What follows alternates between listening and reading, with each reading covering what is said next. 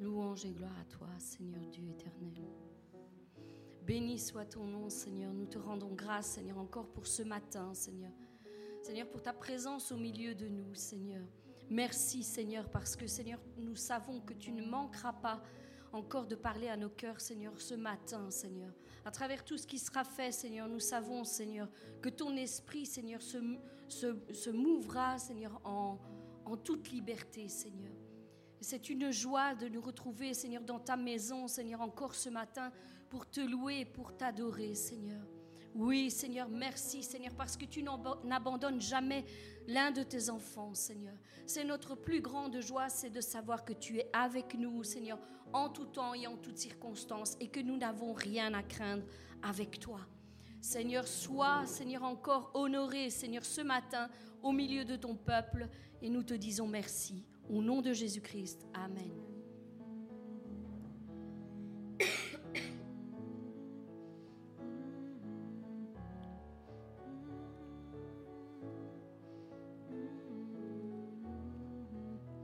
Est-ce que, avant de commencer, on peut acclamer notre Dieu? Est-ce qu'on peut l'acclamer? Est-ce qu'on peut acclamer notre Dieu pour tout ce qu'il fait pour nous? Car nous voulons le louer l'adorer, pas seulement pour tout ce qu'il fait, mais parce qu'il est notre Dieu, parce que nous sommes ses enfants et que nous voulons l'adorer de tout notre cœur.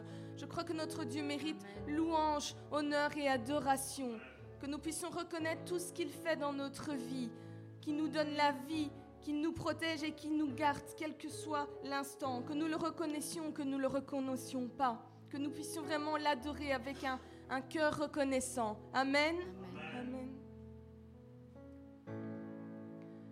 Je chanterai de tout cœur les merveilles de mon papa Yahweh. Il m'a ôté des ténèbres, il m'a délivré de tout péché. Alléluia. Je chanterai de tout cœur les merveilles de mon papa Yahweh. Il m'a ôté des ténèbres, il m'a délivré de tout péché. Je chanterai, je chanterai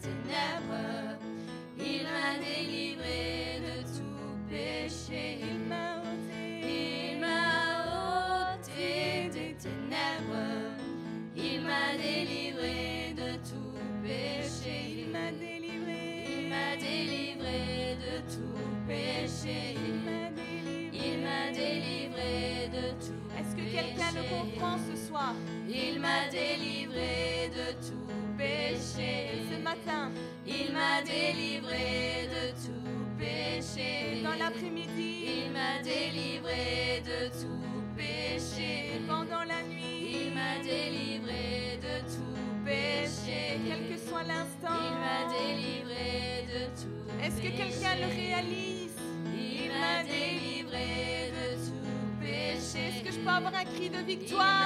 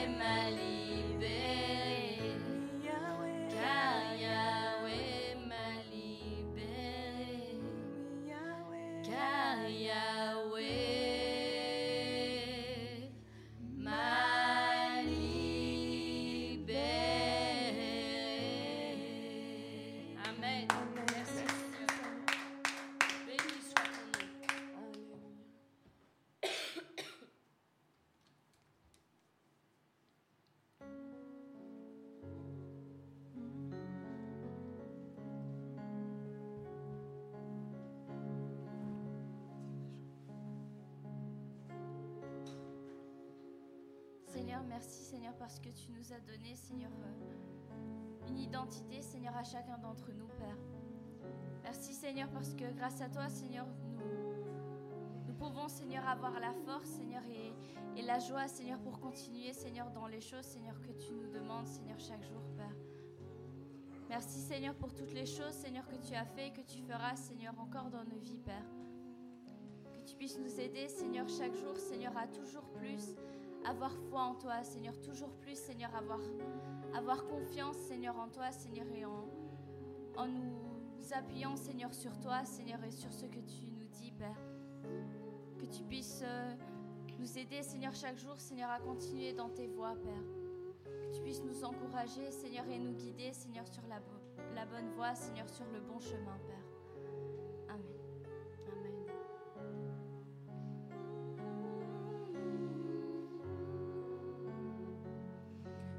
Tu as la foi comme un petit de moutarde.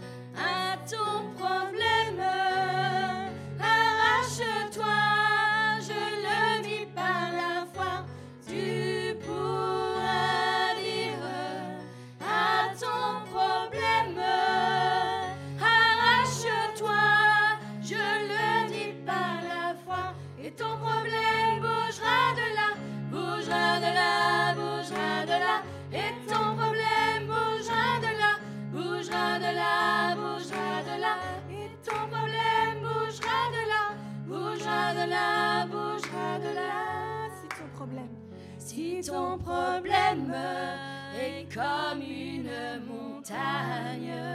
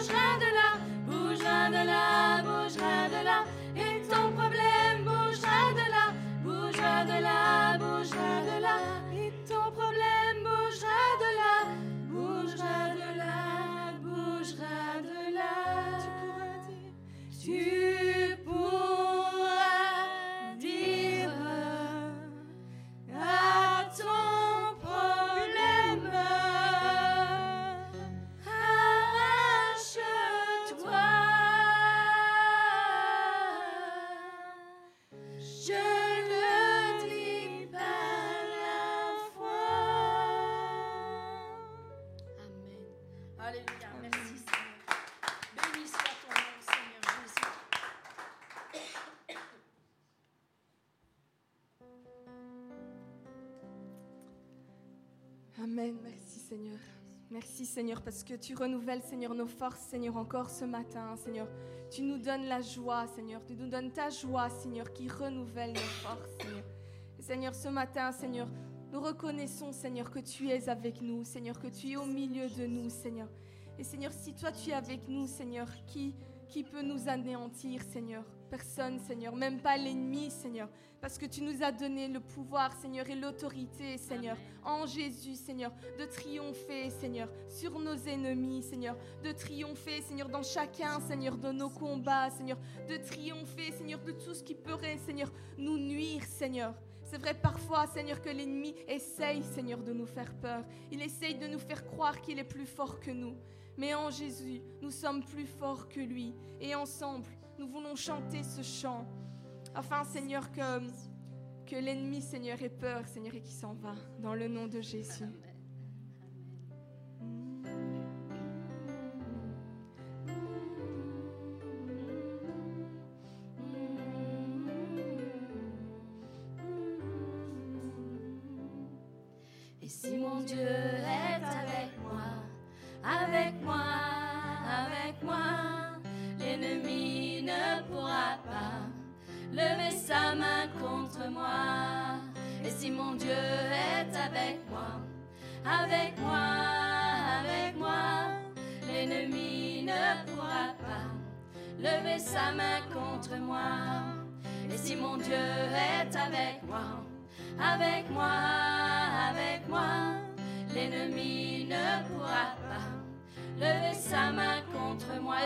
Sentez la conviction monter en vous ce matin À chaque fois qu'on prononce ces paroles, on les prononce avec conviction et on sent la foi monter en nous.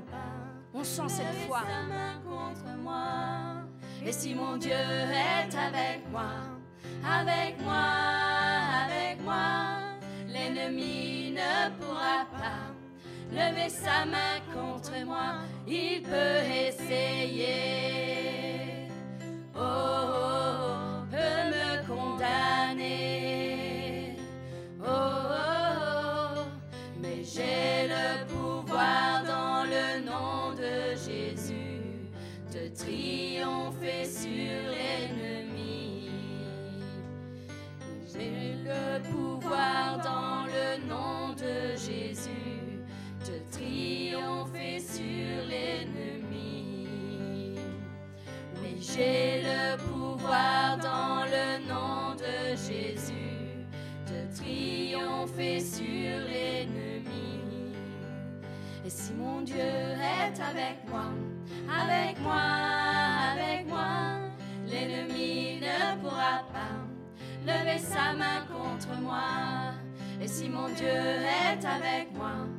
avec moi, avec moi, l'ennemi ne pourra pas lever sa main contre moi. Et si mon Dieu est avec moi, avec moi, avec moi, l'ennemi ne pourra pas lever sa main contre moi. L'ennemi est vaincu. Oh, oh, Satan a perdu. Oh, oh, oh, j'ai le pouvoir dans le nom de Jésus de triompher sur l'ennemi. Oui, j'ai le pouvoir dans le nom de Jésus de triompher sur l'ennemi. Oui, j'ai le pouvoir dans le nom de Jésus de triompher sur l'ennemi. L'ennemi est vaincu. Oh, oh, oh, Satan a perdu. Oh, on répète ça. L'ennemi est vaincu. Oh, oh, oh, Satan a perdu. Dis-le pour ta propre vie. Oh, oh, oh, l'ennemi est vaincu. Oh, oh,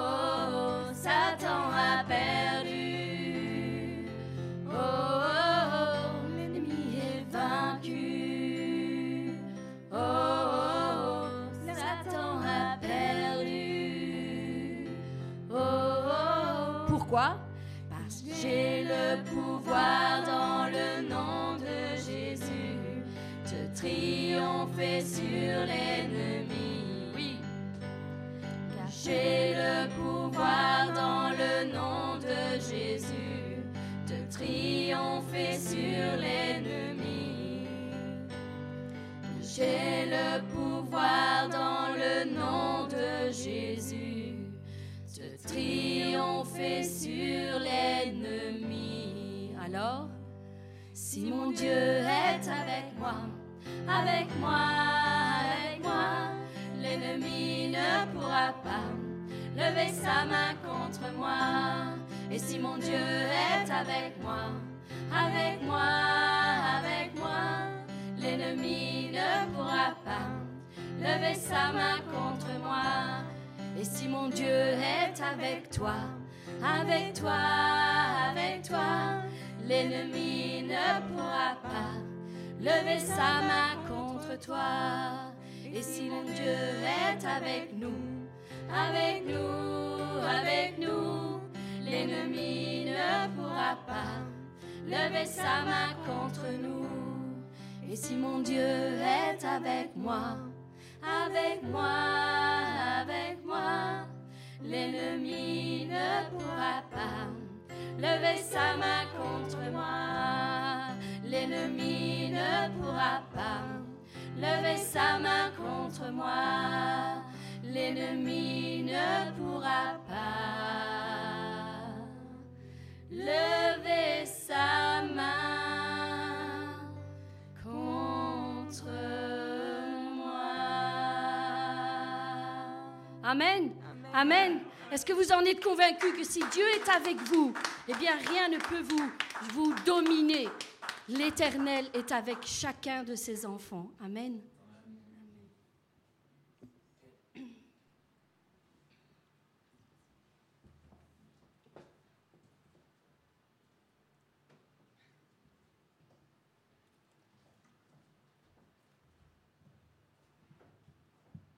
Alléluia. Béni soit l'Éternel. Amen.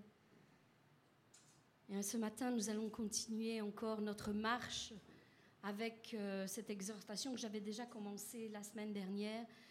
Marcher sur les traces de David. David qui a vaincu ce Goliath qui était devant lui. Nous allons voir qu'il y avait trois clés que nous aussi nous pouvons mettre en marche dans notre vie pour gagner aussi nos combats contre nos Goliaths, ceux qui se lèvent dans notre vie. Et la première qu'il nous faut euh, reconnaître, c'est que l'Éternel est avec nous.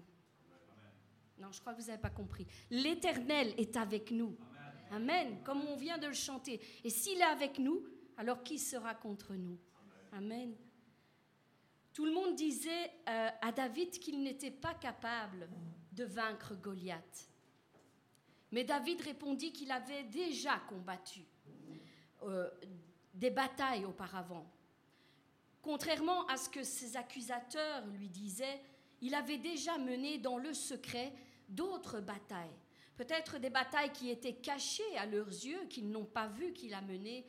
Il a mené ces batailles dans le secret. Mais il avait déjà combattu d'autres batailles. À la différence de ses accusateurs, David, lui, ne fixait ses regards que sur l'Éternel. Il ne fixait pas ses regards sur les choses visibles, c'est-à-dire sur sa force physique, sur la puissance de son armure ou euh, sur la grandeur de ses armes. Il fixait ses regards sur l'Éternel. Et il comptait sur l'Éternel. Face aux attaques qu'il subissait, il ne s'appuyait pas sur les choses visibles, mais bien sur l'invisible. Il ne comptait pas sur sa force, mais plutôt sur la force de son Dieu, celui en qui il se confiait.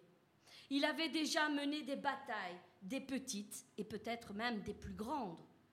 Il s'était exercé en se battant contre un lion et contre un ours pour sauver les brebis de son père. Il avait commencé par de petites batailles pour ensuite continuer avec de plus grandes. Mais bien aimés, est-ce que vous savez que Dieu nous entraîne à la bataille? Il exerce, nous dit la parole, nos mains au combat, pour d'abord vaincre dans les petites choses et ensuite dans les plus grandes. Il nous met à l'épreuve pour voir si nous grandissons, si nous nous fortifions et si nous mûrissons dans ses voies. Il est important que nous ayons conscience de ça. Nous devons mûrir dans les voies de Dieu, ne pas rester des bébés spirituels. Dieu commence par nous confier de petites choses pour voir si nous sommes aptes à les gérer, afin qu'il puisse nous confier de plus grandes.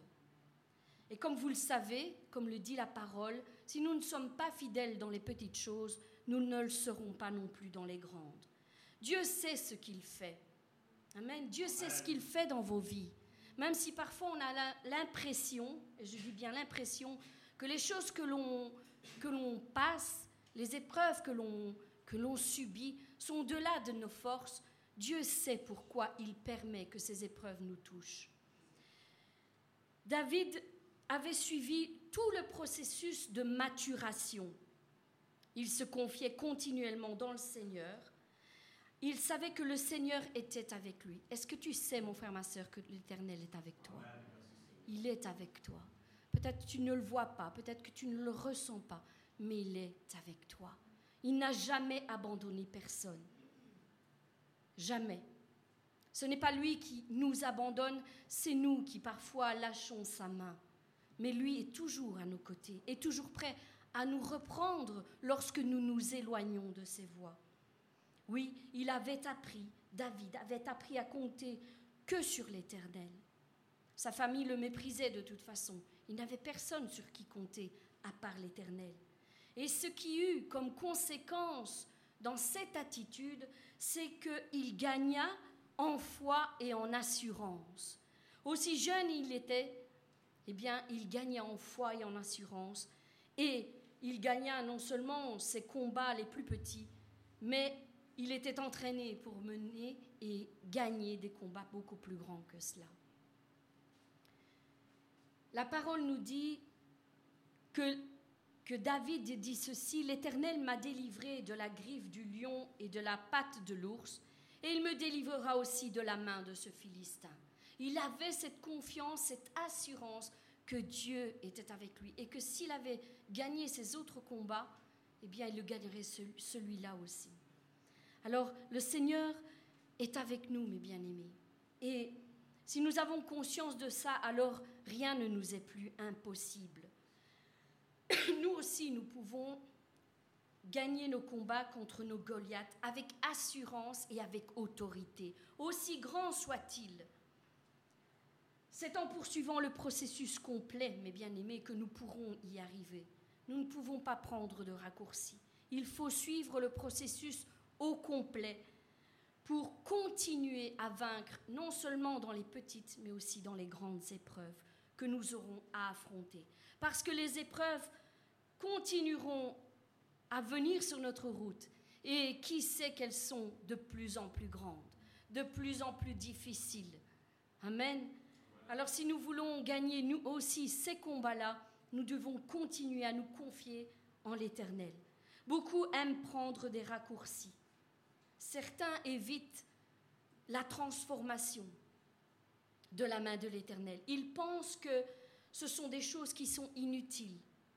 Ils pensent que c'est trop contraignant de se laisser transformer, modeler par la main de l'Éternel. Mais ce n'est pas vrai. Ceci est un leurre. Il n'y a rien de mieux que de se laisser modeler entre les mains de l'Éternel, parce que lui nous transforme. Dieu nous a formés, mais Satan est venu nous déformer. Et en Jésus-Christ, nous, pouvons être maintenant transformés. Amen.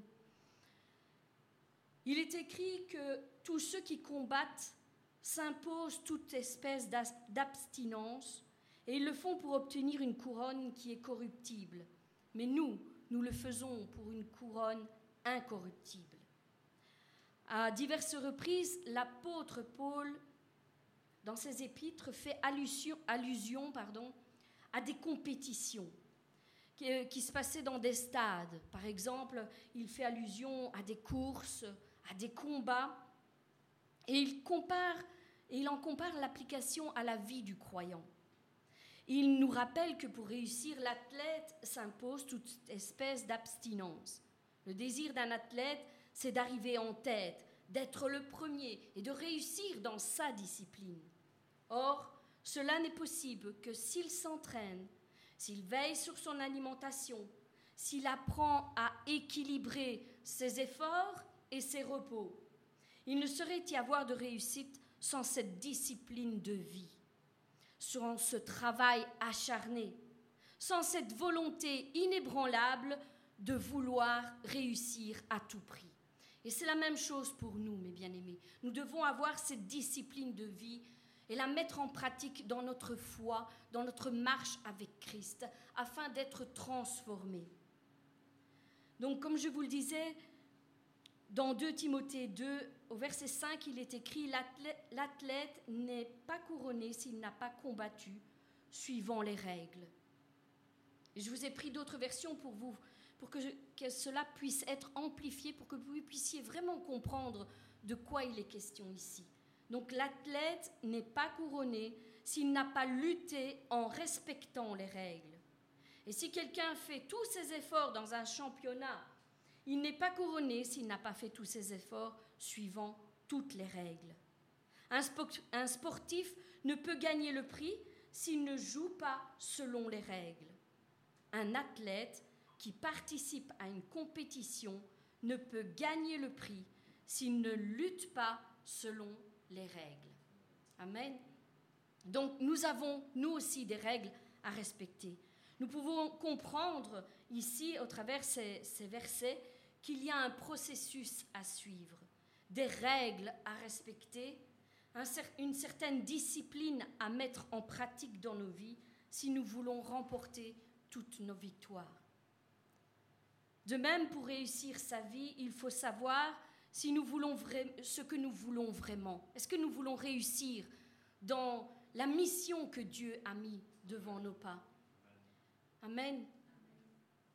Alors si nous voulons vraiment réussir, il nous faut être disciplinés dans plusieurs choses. Parce qu'un manque de discipline, nous dit la parole, entraînera certains traits de caractère qui nous disqualifieront totalement de la course que nous menons à présent.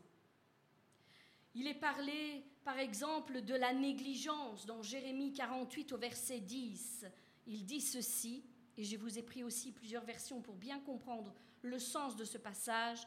Maudit soit celui qui fait avec négligence l'œuvre de l'Éternel. Maudit soit celui qui fait l'œuvre de l'Éternel sans y mettre tout son cœur. Que le Seigneur maudisse tous ceux qui font son travail avec mollesse, nous dit une autre version, ou frauduleusement, lâchement, une autre version encore. Alors qu'il soit maudit, ça c'est la parole vivante, qu'il soit maudit ceux qui manquent d'énergie en travaillant pour le Seigneur. La négligence est un trait de caractère que Dieu ne veut pas dans son œuvre. Nous devons faire les choses avec excellence. Il est un Dieu d'excellence et nous devons travailler avec excellence dans tout ce que nous faisons. Autant, ce sont autant d'adjectifs qui doivent nous interpeller, chacun d'entre nous, et nous pousser à avoir une discipline dans le travail que nous accomplissons pour le Seigneur. La mollesse, la paresse, l'inconstance, la nonchalance, c'est-à-dire le manque d'ardeur ou de soin, ne serait appartenir au vocabulaire de ceux qui veulent véritablement réussir leur vie spirituelle. Souvenez-vous du roi Joas, qui ne prit pas au sérieux les gestes prophétiques qu'Élisée lui avait demandé de faire pour battre ses adversaires. Élisée lui avait dit Ouvre la fenêtre et tire des flèches en signe de victoire contre tes adversaires. Et Joas, à ce moment-là, l'a fait, dirais-je, avec euh, légèreté, a pris ce geste prophétique avec légèreté. Il n'a tiré que trois flèches. Et dans 2 Rois 13, au verset 19, il nous est dit ceci, l'homme de Dieu, donc Élisée, s'irrita contre lui et lui dit, Il fallait frapper cinq ou six fois, alors tu aurais battu les Syriens jusqu'à leur extermination. Mais maintenant, tu ne les battras que trois fois. S'il aurait pris ces choses-là véritablement à cœur, avec zèle, avec confiance, il aurait été plus loin et il aurait battu une fois pour toutes tous ses adversaires. L'apôtre Paul exhorte Timothée en disant que s'il veut réussir son ministère, il, ne doit pas négliger le don qui est en lui. Il ne doit pas le négliger. N'oubliez jamais, mes bien-aimés, que la réussite est liée à la mise en œuvre des dons que Dieu nous a accordés. Il ne saurait en être autrement. Je vous ai déjà exhorté à plusieurs reprises à ce sujet en vous disant que les dons que Dieu nous a mis, premièrement, sont déjà là en chacun d'entre vous. Bien avant que vous ne les acceptiez, Dieu avait déjà commencé à préparer vos dons et vos capacités. Bien avant tout cela. Il avait une vision vraiment euh, bien plus large que ce qu'on peut penser. Il nous préparait déjà avant.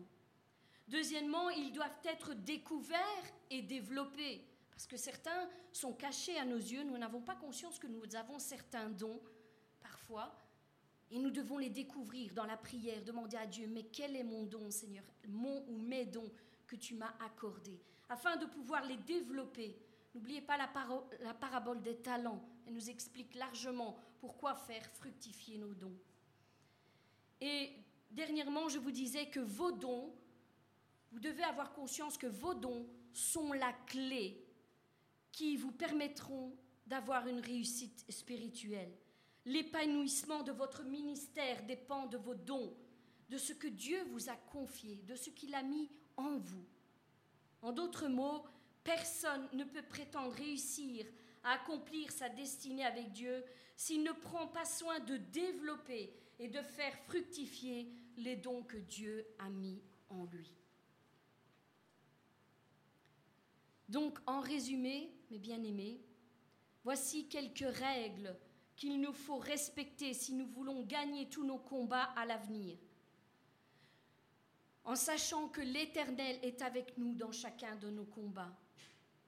Soyons des athlètes authentiques dans l'œuvre que le Seigneur nous a confiée. Respectons les règles qu'il nous a données au travers la parole de Dieu. Suivons tout le processus au complet. Et peu importe si cela prend du temps, peu importe si cela demande beaucoup d'efforts, et peu importe si les sacrifices de notre part seront nombreux, mais ne, ne passons pas outre le processus. N'empruntons jamais de raccourcis pour arriver là où Dieu nous a promis que nous arriverions. Ne négligeons surtout pas donc nos dons et ne cessons pas de nous investir toujours plus pour faire fructifier nos dons et nos talents, nos capacités dans l'œuvre du Seigneur. Soyons des fils et des filles zélés, serviables, disponibles en tout temps et pour le corps de Christ en entier. Mettons tout en œuvre dans ce que nous faisons. Mettons-y tout notre cœur dans tout ce que nous faisons. Que ce soit ranger les chaises, nettoyer les, les, toilettes ou quoi que ce soit d'autre, mettons tout notre cœur dans l'œuvre que nous faisons pour l'Éternel. Cessons de nous contenter de faire le minimum, le juste assez. Non, mes bien-aimés, nous devons repousser les limites, aller toujours plus loin. Nous devons repousser les frontières que nous avons devant nos yeux, repousser les barrières qui nous empêchent de découvrir qui nous pourrions être si nous ne nous contentions pas d'être ce que nous sommes. Aller toujours plus loin, toujours plus loin, toujours plus haut. Creusons plus loin et plus en profondeur dans la parole de Dieu et grandissons en gloire, en foi et en maturité dans les voies de notre Dieu. Investissons-nous toujours plus dans tout ce que nous faisons et ne nous déchargeons pas de nos responsabilités sur les autres, que chacun puisse prendre ses responsabilités, ce à quoi il est appelé personnellement. Soyons toujours bien unis, complémentaires les uns des autres, volontaires dans l'œuvre du Seigneur, dans tout ce qu'il nous a confié, sans jamais oublier que peu importe nos incapacités et nos manquements, il sera toujours avec nous. Ne nous appuyons pas sur notre force, sur notre intelligence, sur ce que nous possédons en main, mais sur sa force, sa force toute puissance, toute puissante qui nous donnera la victoire dans tous nos combats. Oui, il sera toujours avec nous. Il combattra toujours pour nous. Il sera notre force et notre bouclier dans tous les combats que nous mènerons. Oui, tout au long de notre vie, laissons-nous transformer par les mains de l'Éternel. Souvent, pour l'instant, nous avons euh, cette pensée du potier et de l'argile. Nous sommes entre ses mains. Laissons-le nous transformer. Parce que si nous, ne nous laissons pas transformer par les mains de Dieu, l'ennemi mettra son grain de sel et viendra nous déformer entre ses mains. Nous devons nous laisser former entre les mains de Dieu.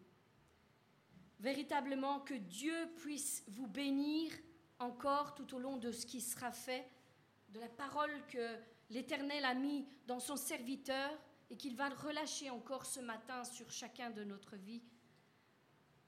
Je, je prie l'Éternel qu'il vous bénisse au-delà de ce que vous attendez. Vous êtes venus ici aujourd'hui avec des attentes, mais Dieu ira au-delà, mes bien-aimés. Il vous donnera des réponses, il vous donnera des clés pour mener vos combats à bien et pour grandir et mûrir dans ses voies. Soyez puissamment bénis.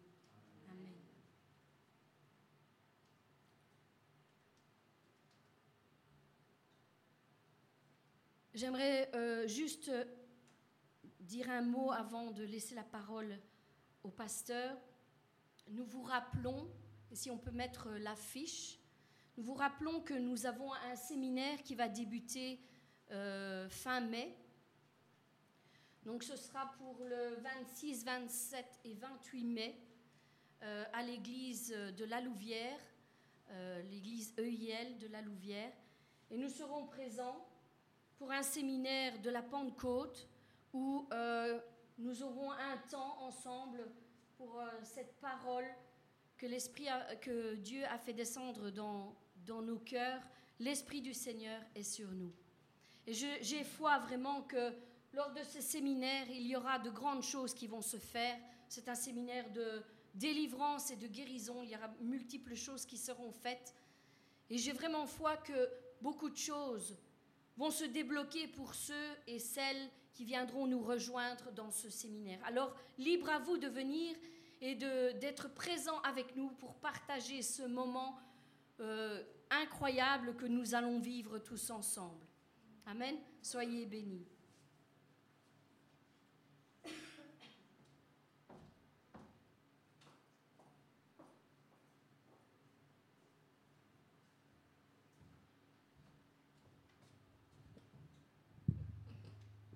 Il est ressuscité. Non, non, vous n'avez pas bien compris. Il est ressuscité. Amen. Et il est vivant. Amen, maman Madeleine. Il est vivant. Et effectivement, comme Karine le disait, mon épouse, je vous invite parce que je ressens vraiment dans mon esprit, pour ceux qui nous suivent, je vais dire sur le net, euh, à travers les réseaux sociaux, je vais dire, je sens que cette pluie de l'arrière-saison arrive. Et je sens qu'elle va être merveilleuse. Elle va être miraculeuse. Et tant que nos sœurs nous ont conduits dans la louange et que Karine a, fait cette exhortation qu'elle nous a donnée ici aujourd'hui, j'avais dans l'esprit que quand on, a, on a écouté ces louanges, certains ont vu tous leurs échecs du passé, toutes les luttes, tous les combats, tous les terrassements que certains peut-être ont subis toutes les destructions que peut-être vous avez subies. Mais vous savez, la Bible nous dit dans Romains chapitre 8, verset 28 que tout concourt au bien de ceux qui aiment Dieu. tout. Même nos échecs. Dieu peut faire ressurgir de la terre quelque chose de merveilleux. Vous savez, nous, en tant que fils et filles de Dieu, nous ne perdons pas, nous apprenons. Même quand nous, on semble qu'on a perdu quelque chose. Même quand peut-être on entend des ragots d'autres qui disent des choses qui ne sont même pas vraies. Vous savez, même ça, Dieu le fait concourir à votre bien. Peu importe. Peu importe ce que les hommes disent. Vous vous rappelez, si vous lisez les évangiles, vous vous rappelez ce que les pharisiens, les scribes disaient de Jésus? Le Sauveur, le Messie, que ça faisait pas mal de temps qu'il l'attendait. Hein. Et quand il s'est présenté devant lui, ils ne l'ont même pas reconnu. Ils ont même été jusqu'à le mettre sur une croix. Tout ça, la parole de Dieu, moi, elle m'a enseigné quelque chose durant ces années. C'est que peu importe ce que les hommes disent, le plus important est ce que Dieu dit de ta, de ta vie. Amen. Je bénis Dieu parce que nous avons notre frère Gino, notre frère Franca qui est là. Nous avons notre sœur Evelyne qui est là aussi. Je ne sais pas si vous connaissez Evelyne Gobert. Je veux dire, moi je suis étonné que quand on parle de réveil, quand on parle de, de ministères qui ont été influents, on ne parle pas beaucoup de notre sœur Evelyne qui est là. On s'est jamais vu, hein, ma sœur. On n'a jamais discuté ensemble, on est en contact via Facebook, je veux dire, on, on est amis sans être amis, je vais dire, mais nous sommes frères. Et vous savez, il y a des personnes, quand on a l'Esprit de Dieu en soi, ben, tu reconnais quand l'Esprit est dans la vie d'une personne. Tu sais que son ministère, parce que je suis un de ceux qui croient que chaque chrétien a un ministère dans sa vie. Et je crois, et nous l'avons étudié, je crois que nous sommes à la 55e, 56e étude sur les dons spirituels que nous sommes en train de faire ici au sein de cette église. Comme je dis, tous les dons sont parmi nous. Et vous savez, des fois, on peut ne, pas connaître la personne personnellement, mais les esprits, l'Esprit Saint qui est en elle, l'Esprit Saint qui est en moi, l'Esprit Saint qui est en vous, il y a contact. Ils se connaissent. C'est pas vrai? Et vous savez, j'ai été dans l'église celle où ce que tu avais ouverte à Charleroi, dans les bâtiments. J'ai été quelques années après. Il y avait eu, la première fois, il y avait eu un séminaire de délivrance, et après, il y avait eu quelqu'un d'autre qu'on a, qu'on a rencontré, qu'on a fait quelques cultes dans, dans cette église-là. Vous savez, ma sœur Evelyne, ce que tu as semé n'est pas mort. J'ai évangélisé dans, mes lieux de travail, mes divers lieux de travail. Et quand je parlais à certains, certains me disaient, tu sais, je connais une dame. Et on me disait Evelyne Gobert. On est dans une mauvaise région, c'est vrai, Charleroi. On va dire que c'est le Chicago de Belgique. Mais je sais une chose. Tôt ou tard, la lumière vient. La Bible nous dit qu'il y en a certains qui sèment, il y en a qui arrosent, mais la Bible nous dit aussi que Dieu fait croître. Et je crois que tout ce que Dieu a fait auparavant ne sera jamais mort. Tout ce que Dieu a fait dans notre vie, mon frère, ma soeur, je sais une chose, la semence est là. Elle est là. Elle prend du temps pour germer. Mais seulement quand elle sort, il n'y a personne qui peut la casser. Personne. Amen. Je bénis ta vie, ma soeur Evelyne Gobert. On va rester en contact parce que je sais qu'il va y avoir quelque chose qui va se passer. Ça sent bon. Ça sent bon. Amen.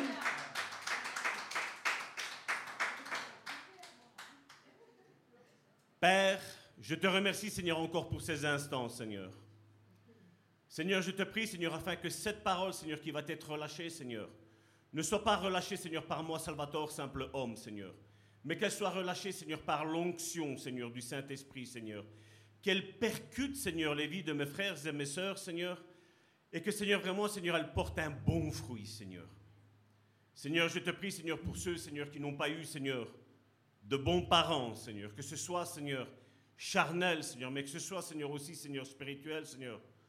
Aujourd'hui, Seigneur, sois réconcilié, Seigneur, avec toi, Seigneur. Je te dis merci pour ce que tu vas faire, Seigneur.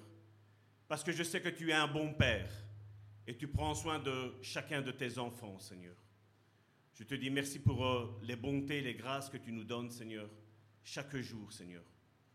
Parce que ce matin, Seigneur, nous nous sommes réveillés, Seigneur, et ce n'était pas le fruit du hasard, Seigneur. Tu as voulu, Seigneur, tu nous as réveillés, Seigneur. Je voudrais même dire, ce matin, tu nous as ressuscités, Seigneur. Et je te dis merci parce que tu es vivant et tu vas bénir la vie de mon frère et de ma soeur. Au nom puissant de Jésus-Christ, j'ai prié. Amen. Donc nous sommes toujours dans ce thème, dans cette thématique, la nouvelle alliance. Et je crois qu'il y a quelques semaines d'ici, je crois qu'il n'y a pas plus de deux mois, euh, j'avais reçu dans mon cœur, de, comme parole, comme réma, je vais dire de retourner à la source. Et donc ça fait quelques semaines ici où on parle beaucoup de sources, on a parlé de citernes que les hommes peuvent faire, de, puits que les hommes puissent faire, et nous avons vu que ce n'est pas une bonne chose. On a vu que Dieu est la source de, tout, de toutes nos bénédictions, c'est ce que le, titre d'aujourd'hui, de toutes nos bénédictions, mais aussi de notre satisfaction.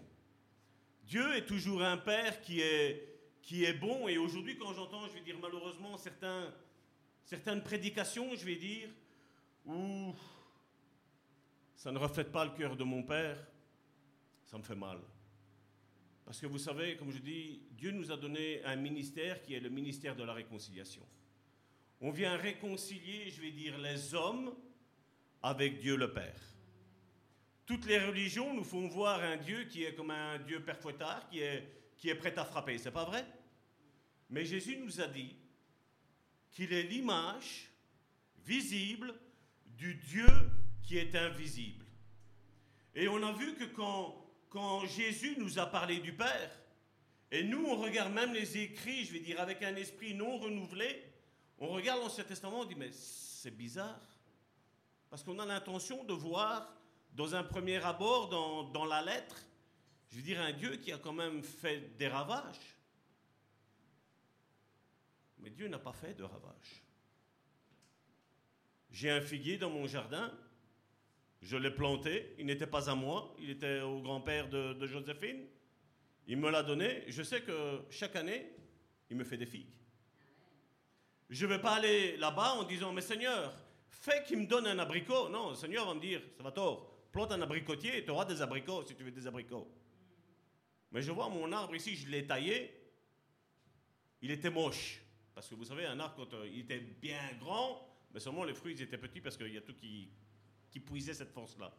Mais si en le coupant, je dis, ah, qu'il est moche là maintenant? Je ne suis, pas, euh, suis pas un sculpteur de figuier. Il était moche. Mais ici maintenant, il a commencé à avoir les feuilles, donc ça commence à cacher tous les défauts que moi j'ai fait de cet arbre-là. Parce que je, vous dis, je ne sais pas, sais pas le... Mais heureusement qu'il va y avoir toutes ces feuilles-là, mais le plus beau, mon frère, ma soeur, c'est quand il y aura le fruit.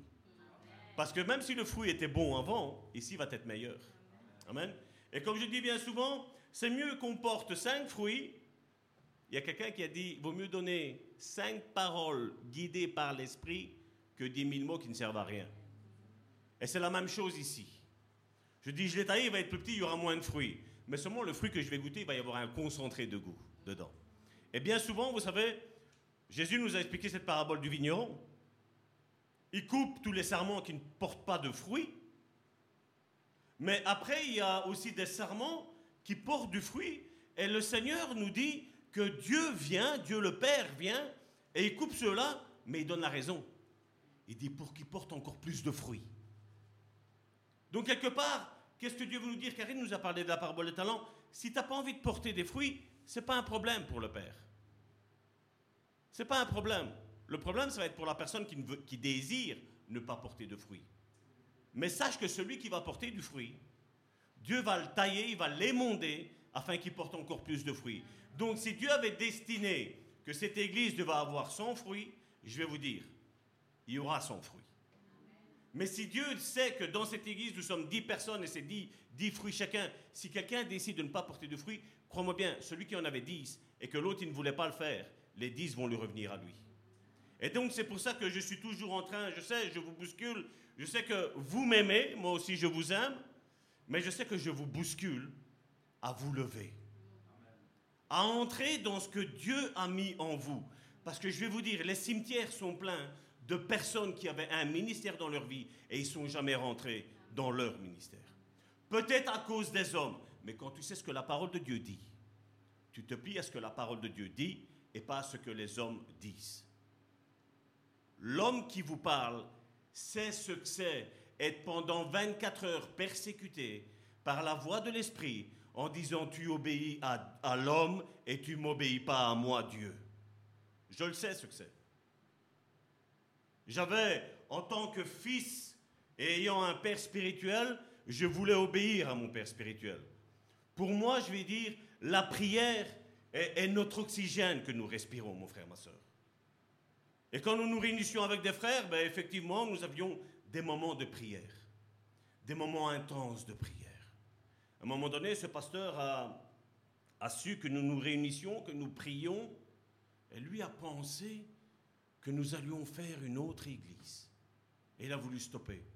Et moi, en tant que fils d'un père, j'ai obéi. J'ai dit, Dieu, on a passé des bons moments. Mais là, mon père spirituel me dit que je ne peux pas. Et donc, je dois me plier. Ça a passé une semaine où le Seigneur, là, m'a dit, tu rentres dans la prière. Et quand je suis rentré dans la prière, Dieu m'a relâché ses propres paroles. Tu obéis à l'homme et pas à moi. Ça m'a fait mal. Je ne sais pas si vous vous rendez compte, parce que toi, tu te dis, mais la Bible me dit que je dois me plier. Et dis, mais moi, j'ai mis ça pour bénir, pour faire du bien, pour encourager. Et tu arrêtes. J'ai changé. Ça n'a pas plu aux hommes, mais ça a plu à Dieu. Et la plus importante des choses, c'est ça, mon frère, ma soeur. Parce que je crois que les sœurs sont pleinement dans le ministère avec Dieu. Aujourd'hui même, je veux dire, quand on prend certains passages de l'apôtre Paul, et un point commun que vous devez regarder, c'est regarder un petit peu toutes les religions qui existent dans ce monde, chrétiennes et non chrétiennes. Quel est le problème pour eux? La femme. C'est pas vrai? C'est pas vrai? La femme est un gros problème. Mais je veux dire, quand tu es renouvelé dans l'esprit, tu comprends que ce soit l'homme, que ce soit la femme, Dieu a créé l'homme et la femme pour travailler ensemble, pour œuvrer pour l'avancement de son royaume à lui. Et malheureusement, on prend certains passages et des fois on est... On dit c'est l'apôtre Paul qui l'a dit. Mais nous allons retourner, je vais dire, au...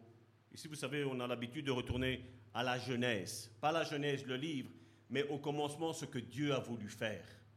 Quel était le but quelle était la mission que Dieu avait donnée à l'être humain? Et pour commencer, je voudrais prendre Jacques chapitre 1. Jacques chapitre 1 au verset 17, je vais le lire dans la Bible du semeur.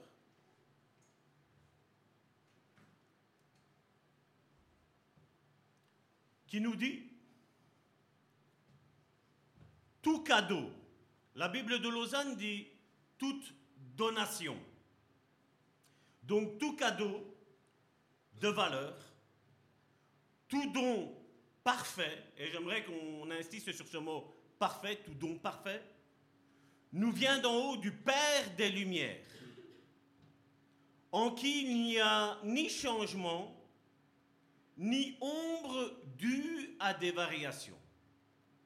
Je répète, tout cadeau de valeur, tout don parfait, nous vient d'en haut du Père des Lumières, en qui il n'y a ni changement ni ombre due à des variations. Pour ceux qui prennent note, le mot cadeau ici vient du grec dosis, qui veut dire une offrande, un don, ce qui est donné. Et le mot ici, tout don, vient du mot dorema, qui veut dire un don, une largesse, une bienfaisance. Ce texte nous dit que la source de tout don est parfait. Et tout cela vient du Père, notre Père. Celui qui ne change jamais, malgré nos chutes, malgré nos départs, départ de sa présence, départ de, par exemple, dire, voilà, euh, Dieu m'a mis dans ce ministère, je ne parle pas dans ce ministère associé à un ministère, je veux dire, qui est déjà mis en place, mais dans le ministère que Dieu m'a donné. Certains, je sais qu'ils sont prophètes, mais comme ils ont été fortement attaqués, ils ont dit, voilà, je ne veux plus être prophète. Nous, nous voulons changer. La Bible nous dit que Dieu ne change pas. Tout don que Dieu a fait, tout ministère que Dieu a fait, Dieu est immuable, il ne le retire pas. L'homme peut prendre sa pension, l'homme peut prendre son invalidité, je vais dire même dans le domaine, je vais dire charnel. Pour Dieu, tu restes. Avoir l'exemple de Aaron. Aaron est arrivé, il a accompli toute sa mission. Et son ministère s'est arrêté.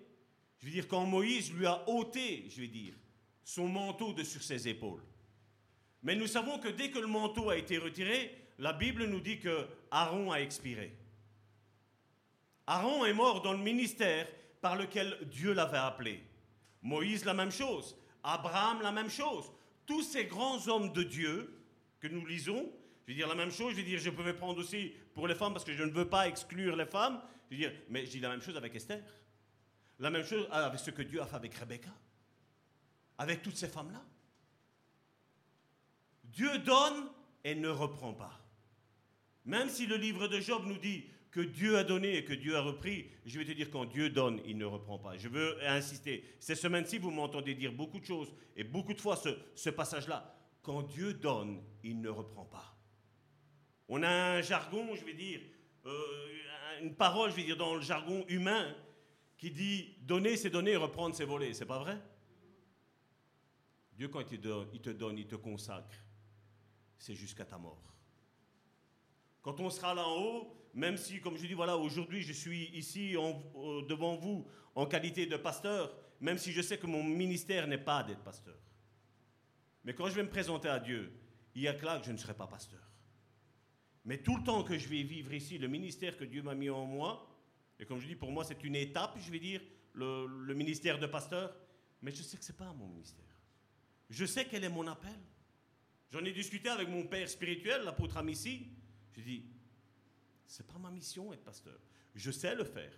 Et c'est pour ça que je suis en train de, d'enseigner pour que des pasteurs se lèvent. Parce que cette église croit réellement dans cette église avec les cinq ministères. Où il y a les apôtres, les prophètes, les évangélistes, les pasteurs et les docteurs. Je crois fermement en ça. Je crois que Dieu ne change pas. Les hommes ont changé avec leur prédication. Mais Dieu ne change pas. On le voit quand Abraham était dans le désert. C'est vrai que les, spots, je vais dire, les feux étaient mis sur Abraham dans le désert. Mais Abraham n'était pas tout seul. Abraham était avec des hommes et des femmes alentour de lui. C'était l'église, on l'appelait l'assemblée israélienne. Mais c'était une vision de ce qu'est aujourd'hui l'église. Et l'église, si aujourd'hui elle veut devenir forte, et je crois que dans Ephésiens chapitre 4, à partir du verset 11, ce qu'il nous est énuméré avec ces cinq ministères, il nous est mis afin que tous nous parvenions un peu plus loin, afin que tous nous parvenions à la stature parfaite de Christ. Il ne dit pas à moitié. Il ne dit pas juste un bras ou deux bras ou juste deux jambes. Il dit non, la stature parfaite. Dieu a besoin de tout chrétien, mon frère, ma soeur. Ne t'en sens pas disqualifié pour des, peut-être des chutes que tu as faites par le passé ne te sens pas disqualifié. Parce que ce que Dieu a mis dans ta vie, mon frère, ma soeur, Dieu a sa main sur ta vie. L'huile qu'il a versée sur toi le premier jour où tu as dit Seigneur, viens habiter dans ma vie. L'huile, Dieu ne l'a pas retirée. Et vous savez que quand vous mettez vos mains dans l'huile, même si vous la passez dans l'eau, il faut frotter, frotter, frotter, il faut frotter, hein. il faut vraiment récurer, je veux dire, pour retirer cette huile, cette, ce gras, je vais dire. C'est pas vrai? Dieu a pris ce symbole-là et c'est le symbole, je vais dire. La Bible nous dit dans le Nouveau Testament que l'huile est le symbole du Saint-Esprit qui devait venir. Malheureusement, aujourd'hui, nous avons ces pensées, je vais dire ces courants, qui ont fait croire que voilà, tu dois juste venir t'asseoir, juste écouter, et basta. Non. Dieu vous a appelé. Dieu nous a appelés tous à faire quelque chose. Vous vous rappelez ce figuier que Jésus a vu? Ça aussi, hein, pour le moment, ça revient aussi beaucoup. Hein. Il n'a pas trouvé de fruits. Ce figuier-là est le symbole de la religiosité. On paraît beau, mais un arbre, son fruit, à quoi il sert? Je vous dis, mon figuier, il, est beau quand il est en feuille, il est, beau. Hein. mais il est meilleur, je veux dire, quand il y a un fruit, quand je vais là et que je mange le fruit. C'est pas vrai? Le symbole de la religiosité aujourd'hui, on voit, c'est qu'il y a une belle apparence, mais il n'y a pas de substance. Et Dieu veut que nous soyons, nous ayons une substance, un, nous soyons un fruit que tu puisses manger. Je suis là aujourd'hui en train de prêcher, tu es en train de manger, je suis comme ce figuier, il y a un fruit et tu es en train de manger ce fruit-là. J'espère qu'il te fait du bien. Je veux que tu saches que même si ton père biologique a été juste un, un homme porteur, je vais dire, Dieu t'a voulu. Et non seulement Dieu t'a voulu, mais Dieu t'a consacré. Dieu t'a appelé, Dieu t'a justifié. Et Dieu nous consacre tous, mon frère, ma soeur. Je suis un de ces hommes qui pensent à ça. Qui pensent à ça. Et je n'ai pas envie que, quand on va tous se retrouver là, et qu'il va y avoir l'église de Bon Samaritain qui est non seulement ici, mais qui est au travers des réseaux sociaux, je parle avec quelqu'un qu'aujourd'hui, ben, à part la Chine, nous sommes partout, partout où on parle le français, ben, nous sommes là, on nous connaît, il y a quelqu'un qui nous écoute, qui aime, je veux dire, la prédication qui est faite. Qui, combien nous avons de frères et de sœurs qui sont catholiques, qui ne lisaient pas la Bible, mais qui ont eu envie maintenant de lire la Bible. Ils ont eu envie de découvrir vraiment ce que la parole de Dieu nous enseigne. On avait été étonné avec, notre épouse quand on a fait cette émission Foi et guérison. Il y avait une sœur qui, ça faisait 40 ans qu'elle était dans les églises, elle n'avait jamais entendu que Dieu guérit. C'est pas malheureux, mon frère, ma sœur? C'est comme si nous aurions une Ferrari et nous sommes juste dedans, on l'a même pas mise en route. Je crois que si je te dirais, j'ai pas de Ferrari, hein, je, vous, je, vous, rassure, hein. mais si j'aurais une Ferrari et que je te la mets en route et je te dis, mon frère, ma soeur, je crois que tu vas me dire, est-ce que je peux faire un tour? C'est pas vrai? Et si tu ne sais pas conduire, tu vas me dire, Salvatore, j'ai envie que tu conduises parce que j'ai envie d'entendre. Mais avec le Saint-Esprit, c'est la même chose. Et le Saint-Esprit, je peux vous dire une chose, mon frère, ma soeur, et ça, j'en suis témoin. Je me rappelle lors de ma première délivrance, j'ai eu celui qui normalement devait m'enseigner dans la délivrance, il était là à côté de moi, il était paralysé. Et en face de moi, j'avais une sœur, c'était une femme, mais j'avais la voix d'un homme. J'étais tétanisé. J'ai dit, mais j'ai Seigneur, c'est quoi? J'avais jamais entendu parler de ça. J'avais jamais vu ça. Et quand j'ai dit, mais Seigneur, comment je fais? Vous savez, quand vous n'avez plus rien sur quoi vous appuyer, là. J'avais un pasteur qui était mis comme ça. Maintenant, fais, la délivrance. Je dis quoi? Je comprends pas. La délivrance. J'ai fait la délivrance de quoi? Comment on fait? Je ne sais pas comment on fait. Mais j'ai vu une chose, que dans ce manquement-là que j'avais, quand j'ai demandé l'aide au Saint-Esprit, le Saint-Esprit m'a enseigné. Et quand on est sorti de là, je veux dire, de cette réunion-là, la personne qui était en face de moi, je veux dire, c'était une sœur, et il y avait la voix d'un homme qui était là, qui était en train de sortir de sa bouche. Ben, je vais vous dire, elle a été complètement délivrée. Et la chose étonnante, c'est que son visage, on n'aurait pas su la reconnaître. C'est comme si vous aviez une femme blonde là, et tout à coup, elle devient brune. Ça, c'est la délivrance. Ça, c'est ce que Dieu fait. Malheureusement, on a aussi à boire et à manger, je veux dire, quand on parle de délivrance aujourd'hui. Et c'est pour ça que j'aime être dans ce que la parole de Dieu nous enseigne. Je ne crois pas en un Jésus qui prenait au cas par cas, même s'il pourrait le faire, au cas par cas, mais je crois que quand les foules étaient là, il y avait des délivrances. On l'a déjà vu ici, même dans cette église ou des personnes qui ne connaissaient rien sur l'enseignement de la délivrance, hein, Joséphine? Ne connaissaient rien sur la délivrance? Et après, je me sens bien. Ben oui. Esprit qui veut dire souffle. Qu'est-ce que Dieu a fait quand il a créé Adam? Il n'a pas soufflé. Et malheureusement, vous voyez, on a besoin de retourner à la parole de Dieu. Et on le voit ici. et on va le voir durant plutôt dans ces semaines, on va voir que même quand... Vous vous rappelez cette histoire du fils prodigue? Vous vous rappelez qu'il a demandé son héritage? Vous vous rappelez qu'il est parti de la maison de son père? Vous vous rappelez le discours qu'il s'est fait en, voulant revenir? Voilà. Je vais dire à mon père que j'ai péché contre lui, contre, contre Dieu le Père premièrement, contre lui, contre sa maison. Voilà, je veux juste être un serviteur maintenant, un esclave.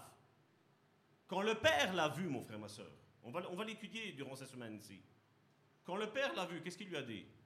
T'as voulu être un serviteur, redeviens un serviteur?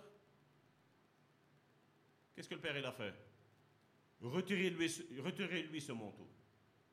Remettez-lui maintenant le manteau, celui que j'avais tenu quand il est parti, quand il n'a plus voulu de ma bénédiction. Il lui a remis son manteau, il lui a remis même l'anneau. La position qu'il avait quand il est parti, malgré qu'il a dépensé tout l'héritage qu'il avait, quand il est revenu, Dieu, Dieu le Père l'a remis dans sa position. Tu es parti en tant que fils, tu m'as lâché, j'étais plus ton père, mais tu es revenu. Je suis de nouveau ton père et tu as toujours été mon fils. Vous vous rappelez quand Adam a péché? Adam a été se cacher, c'est pas vrai? Mais est-ce que Dieu s'est caché? Nous, on peut se cacher de Dieu, mais Dieu ne se cachera pas de nous. Et on voit que Dieu, dans nos difficultés, parce que là, nous savons qu'Adam avait péché. Est-ce que vous avez entendu Dieu dire à Adam, qu'est-ce que tu as fait? T'as péché? Non, il est venu avec, ses bras d'amour. Il a dit, Adam, où tu, es? Il ne lui a pas présenté son, son péché tout d'abord. Il a dit où tu es mon fils? Où tu es? Où tu te caches? Vous vous rappelez à Élie qui s'est enfermé dans cette grotte? Qu'est-ce que Dieu lui a dit? Qu'est-ce que tu fais là? Je t'ai pas appelé à être dans une grotte, je t'ai appelé à être la lumière du monde. Là qu'il était en Israël. Dieu ne veut pas nous voir cachés, mon frère, ma soeur. Dieu veut nous voir visibles, mon frère, ma soeur. Dieu veut que ce qu'il a fait comme travail en nous, mon frère, ma soeur, soit visible de tous, mon frère, ma soeur. J'étais une personne extrêmement colérique, mais quand Dieu est venu dans ma vie, c'est lui qui m'a calmé. J'étais une personne complètement athée, mais quand lui est venu, j'étais une personne qui croyait en lui. Il fallait plus rien me parler, il fallait plus me parler de football, de Formule 1, euh, du temps, il fallait plus me parler de ça, il me fallait parler des choses de Dieu, mon frère, ma soeur. Moi qui n'aimais pas lire, je sais que quand Dieu est venu, Dieu m'a dit, Salvatore, lis ma parole. C'est vrai, à la maison, j'ai toutes sortes de Bibles, toutes les versions. Mais il y a une soif qui est née, mon frère, ma soeur. Et Dieu veut aujourd'hui susciter dans ta vie, mon frère, ma soeur, cette soif, cette faim de lui, mon père, mon frère, ma soeur. Parce que le Père est bon. Amen. Le Père est bon. Le Père veut te faire du bien. Peu importe si toi, pendant un temps, tu l'as rejeté, lui ne t'a jamais rejeté. Même si un temps tu as dit, je, ne suis plus ton fils, ben lui, il a toujours dit, tu continues à être mon fils. Un père, un véritable père, ne reniera jamais ses enfants, jamais. Je parle d'un bon père. Et je sais qu'aujourd'hui, dans ce monde, combien n'ont pas la vision d'un bon père Et je crois que pour mes enfants, j'ai Massimo qui est là, qui, qui va avoir 27 ans au mois de novembre, donc il a 26 ans. Je crois que je suis un bon père parce qu'il est toujours à la maison. Il est bien avec papa et maman. Notre deuxième fils qui a 23 ans, la même chose. Et nous avons notre petite chérie qui est la petite dernière, qui va bientôt avoir 18 ans. Je crois que nos enfants se sentent bien à la maison. Et je voudrais te dire, mon frère, ma soeur, que c'est bien de te sentir bien à la maison charnelle, mais c'est encore mieux de se sentir dans la maison spirituelle, mon frère, ma soeur. Parce que c'est là que Dieu a mis la bénédiction, nous le savons, mon frère, ma soeur. Nous le savons ce que la, la parole de Dieu nous dit. Et on voit que ce qu'il se termine ici en disant du Père des Lumières, en qui il n'y a ni changement, ni ombre due à des variations. Peu importe les temps qu'on vive, mon frère, ma soeur, nous savons que ce sont les temps vraiment de la fin, mon frère, ma soeur. De quoi nous devons avoir peur? Est-ce que Jésus ne nous a pas déjà tout averti de tout ce qui allait se passer? Ben oui, Jésus nous l'a dit. De quoi nous devons avoir peur? Certains pensent que Salvatore ou Karine ou avec des chants que nous avons chantés aujourd'hui avec la louange, c'est être arrogant de dire que Satan, nous n'avons pas peur de toi. Est-ce que quelqu'un a peur du diable ici? Nous n'avons pas à avoir peur. Si je m'avance par ma propre justice, Salvatore, tu as intérêt à avoir peur. Mais si je m'avance avec sa propre justice, mon frère, ma soeur, le diable, c'est pas moi qui l'attaque, c'est celui qui vit en moi. Il ne l'aime pas. Et quand tu te regardes, mon frère, ma soeur, regarde qu'il y a la gloire de Dieu dans ta vie. Si on me dit, Salvatore, mais est-ce que tu as déjà vu Dieu? Je vais vous dire, tous les dimanches, je le vois, tous les mardis, je le vois, et tous les jeudis, je le vois. Vous savez où est-ce que je le vois? Là, en face de moi. Mais je le vois aussi en face de moi, quand je me regarde dans la, dans la glace. Dieu le Père a jugé bon de venir habiter en nous. Quand aujourd'hui je parle, et c'est ce qu'on va parler dans, dans ce séminaire, je veux dire, vous imaginez que Jésus est venu comme un simple homme. Et que lui-même, dans Actes chapitre 10, verset 38, il nous dit qu'il a dû être revêtu du Saint-Esprit. Revêtu. Nous, nous ne sommes pas revêtus. Nous, il vient habiter. Il prend notre place. C'est plus moi, Salvatore, qui vis, c'est Christ qui vit en moi. Maintenant, je peux dire que Christ habite en moi. Ben, on parle que la source de bénédiction, c'est Dieu le Père.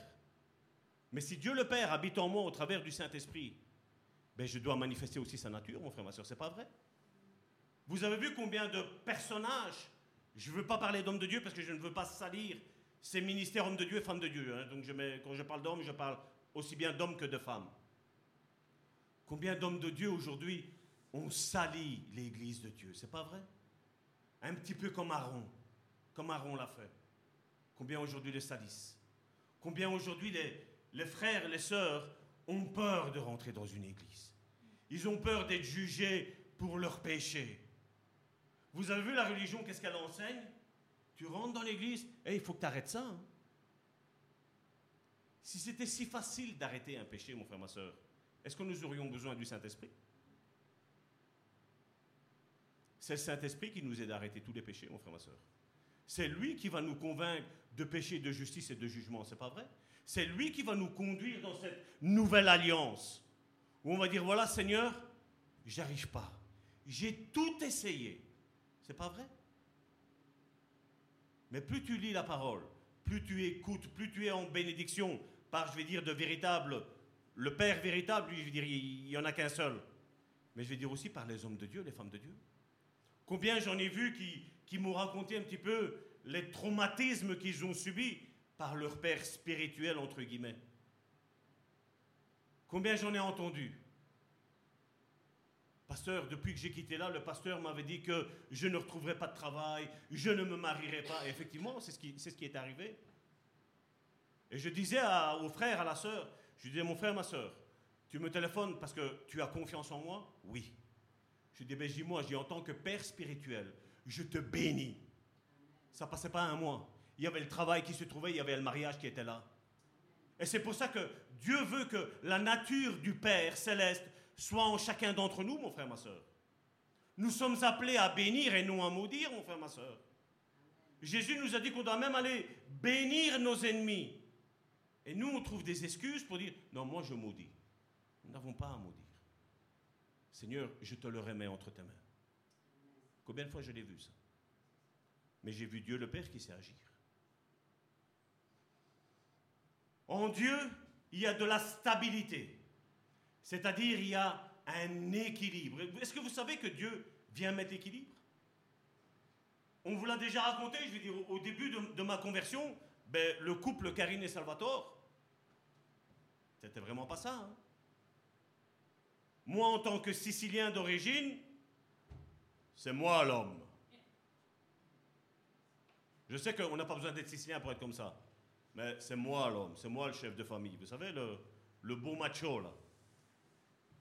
Mais Dieu m'a montré tout à fait autre chose. Quand moi je me suis approché de Dieu et que je pensais, avec tout compte fait, j'étais juste parce que quand il y avait quelqu'un qui n'allait pas bien, mais Salvatore était là pour le secourir. C'est vrai que j'omettais que je frappais la personne qui faisait du mal au plus faible. Mais Dieu m'a montré, Salvatore, tu étais pareil à l'autre. Tu pareil à celui que tu haïssais. Tu es pareil où la colère montait, tu étais pareil à lui. Tu n'étais pas différent, tu es le même. Et là, je me suis dit, ah, vous voyez la justice de l'homme et la justice de Dieu, elle est totalement différente, hein, mon frère, ma soeur. C'est pas du tout le même. Et malheureusement, aujourd'hui, la justice religieuse, elle n'a pas trop changé par rapport à la justice de l'homme.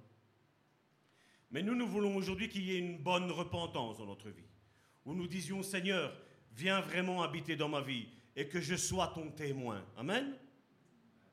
Nous ne sommes pas témoins de Jéhovah, nous sommes témoins de Christ, mon frère, ma soeur. C'est pas vrai? Témoins du Christ vivant, je voudrais même préciser, du ressuscité, de celui qui vit à jamais, n'est-ce pas, mon frère, ma soeur? Nous sommes ses représentants légaux, mon frère, ma soeur. Et donc en Dieu, il y a une stabilité. On voit que les événements ne changent pas. Dieu n'a pas changé vis-à-vis de son caractère de père, vis-à-vis de Adam qui a péché. Vous avez vu avec cette histoire d'Abel et de Caïn? Quand l'autre a tué son frère, Dieu va encore lui mettre, sur celui-là, il va encore lui mettre un sou pour pas qu'on tue. Vous imaginez quel amour le Père a?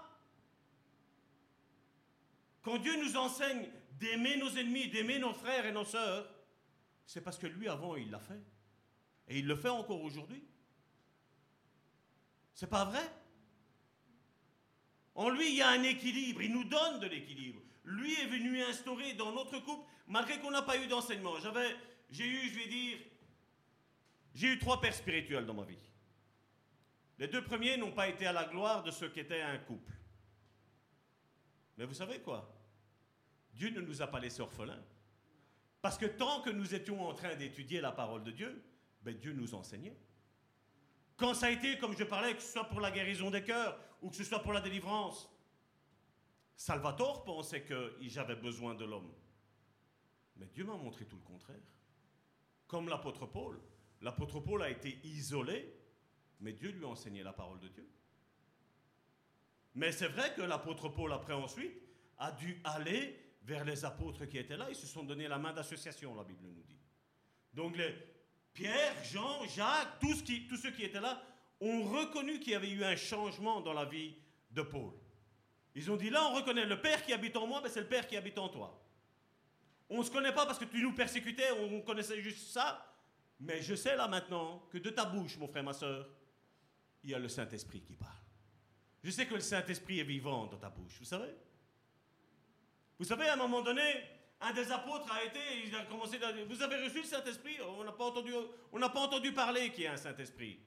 Et aujourd'hui, malheureusement, on peut le dire même dans des églises. Hein. Il est où le Saint-Esprit? Moi, ce que j'ai envie, et c'était ma prière depuis toujours, j'étais ici à 8h15, et ma prière, c'était Seigneur, encore aujourd'hui, bénis ton peuple. Fais du bien ton peuple. Restaure ton peuple. Relève ton peuple encourage ton peuple. Ranime la flamme qui est en eux, Seigneur. Et tu es peut-être ici ou vous nous suivez peut-être sur le net avec peut-être avec une flamme qui est en train de s'éteindre. Je dis, Père, souffle afin que la flamme reprend. Je veux dire que le Saint-Esprit aujourd'hui souffle sur ton ministère, mon frère, ma soeur, afin qu'il reprenne vie, afin qu'il refleurisse, mon frère, ma soeur. Vous savez, chaque année, il y a l'automne. Les arbres perdent leurs feuilles, mon frère, ma soeur. Tu regardes l'hiver, l'arbre, mon figuier, on aurait dit qu'il était mort. Mais tous les printemps, il reprend vie, mon frère, ma soeur. Tous les printemps, il ressuscite, mon frère, ma soeur. Et je prie pour ta vie, mon frère, ma soeur, que tu ressuscites dans tout ce que Dieu a mis dans ta vie, mon frère, ma soeur. Que ce soit les ministères, mais que ce soit aussi les dons. Que tu rentres vraiment dans ton printemps spirituel, mon frère, ma soeur que tu commences à verdoyer, mon frère, ma soeur, que tu commences à porter du fruit, mon frère, ma soeur, parce que Dieu ne t'a pas rejeté. Dieu, au contraire, te cherche. Et Dieu est en train de t'appeler. Lève-toi, mon enfant, parce que tout n'est pas fini. Regarde ton voisin et dis-lui, tout n'est pas fini dans ta vie. Tout n'est pas fini dans ta vie. Ce n'est que le commencement, mon frère, ma soeur. Ce n'est que le commencement. Tu as peut-être porté du bon fruit auparavant, mais le fruit qui va arriver est meilleur. Dans le figuier, c'est ce que nous dit. Il y a une première récolte, mais la deuxième est meilleure que la première, mon frère, ma soeur. Elle est plus sucrée, mon frère, ma soeur. Et c'est ce qui va arriver dans ta vie, mon frère, ma soeur. Ne laisse pas enterrer ton don, ton ministère, mon frère, ma soeur, par le diable, mon frère, ma soeur. Mais laisse le Saint-Esprit aujourd'hui ressusciter ta vie. Dieu t'aime. Peu importe les échecs du passé, mon frère, ma soeur. Vous avez vu un homme de Dieu, mon frère, ma soeur, qui, dans, dans toute la parole, de Genèse jusqu'à Apocalypse, vous avez vu un homme qui a marché tous droitement? David, l'homme selon le cœur de Dieu, vous avez vu ce qu'il a fait? Je ne suis pas en train de juger, de le pointer du doigt, mais vous avez vu ce qu'il a fait? Mais Dieu l'a réhabilité, mon frère, ma soeur. Je ne suis pas en train d'excuser le péché, mais je vais te dire que Dieu ne regarde pas comme les hommes regardent. Aujourd'hui, on est fort à prendre des versets bibliques et à se les taper dans le visage. Mais qu'est-ce que tu en sais Qu'est-ce que l'autre a subi? Ton frère, ta soeur. Ah, il faut que tu arrêtes de fumer. S'il est rempli de colère, comment tu veux qu'il arrête de fumer? Prie afin que la colère dans ton frère, dans ta soeur, là où tu vois qu'il y a un péché, prie pour que Dieu apaise son cœur, que la colère sorte, mais que la paix rentre. Que la culpabilité sorte. C'est nos prières qu'on doit être. Encore ici, récemment, il y a quelqu'un qui m'a demandé de prier, mais j'ai dit, mais j'ai prié, ok, d'accord, tu es malade. Mais tu es malade de quoi? Je dois prier pour ton cerveau, je dois prier pour tes yeux, je dois prier pour ton nez, je dois prier pour ton cœur, pour tes reins, pour ton foie. Non, c'est le pancréas. Voilà, c'est celui que j'ai pas dit. Mais j'ai besoin de savoir pour prier pour toi, pour t'aider dans la prière, mon frère, ma soeur. Aujourd'hui, on, est tous en train de cacher, comme je dis, cette église, vous savez comment elle est faite? Comme je dis, on, on, est là pour nous encourager les autres. On n'est pas là pour nous juger, nous pointer du doigt. On n'est pas là pour se massacrer.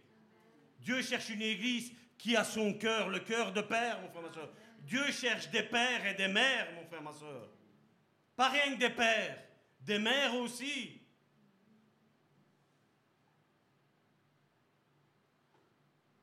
Maintenant, quand on imagine un petit peu l'enseignement que Dieu donne,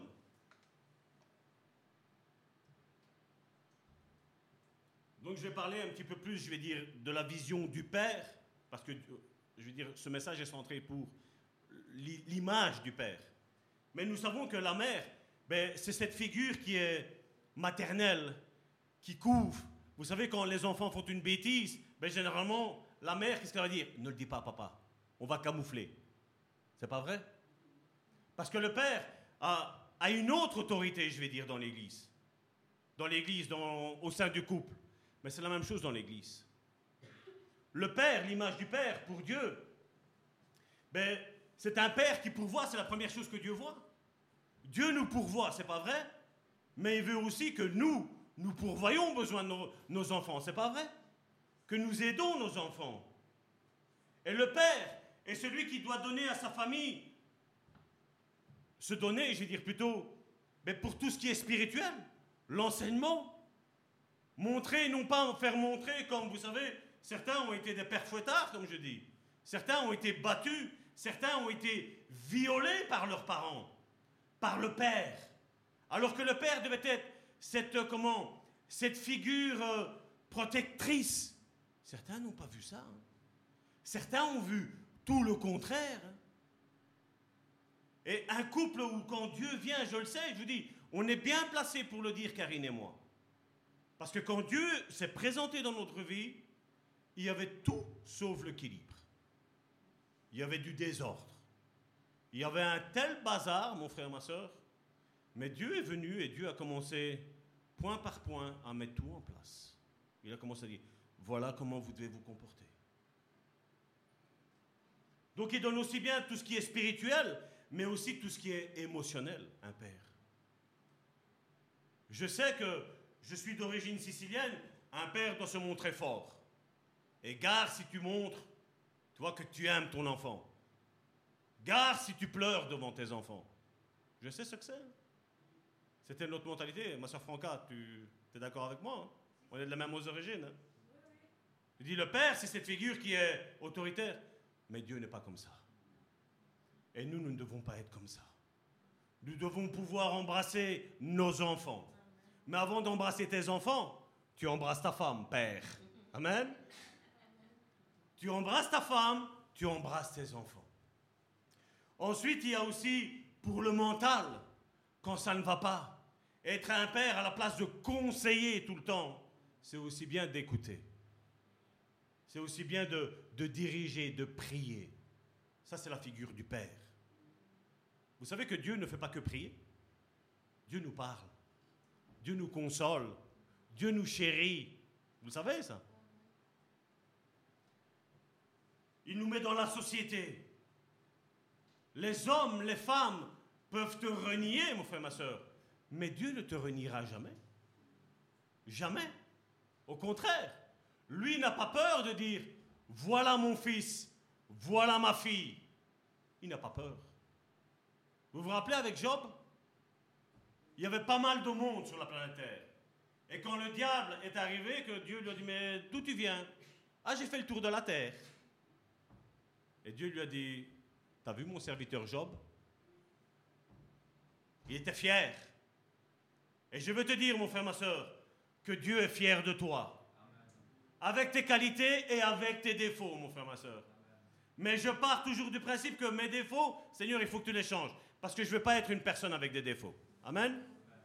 Parce qu'on sait que dans nos milieux chrétiens, il y a beaucoup d'amour. C'est pas vrai? Que quand tu fais quelque chose de travers, waouh hein? Toi, tu fais une chose mauvaise, peut-être c'était un mauvais jour, et pendant toute ta vie, ça se caractérise avec ça. Comme tantôt je l'ai dit avec David. Certains, quand tu leur parles de David, ils voient l'adultère et l'assassin. Moi, je vois le roi. Moi, je vois le psalmiste.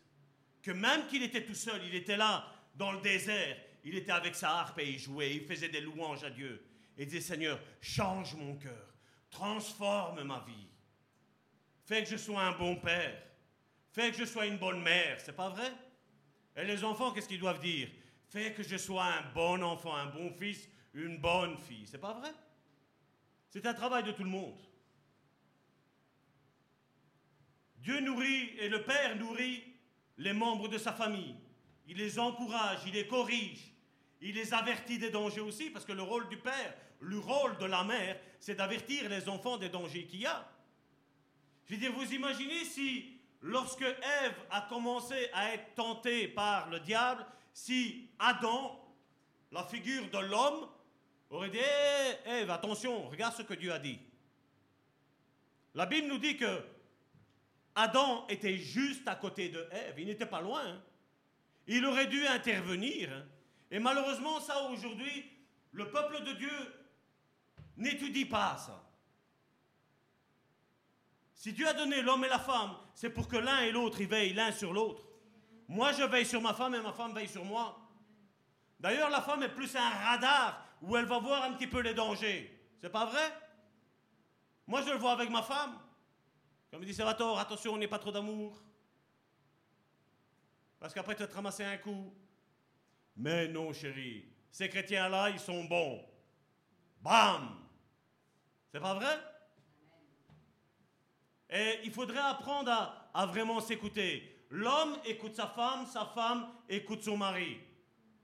Les enfants écoutent les parents et les parents écoutent les enfants aussi.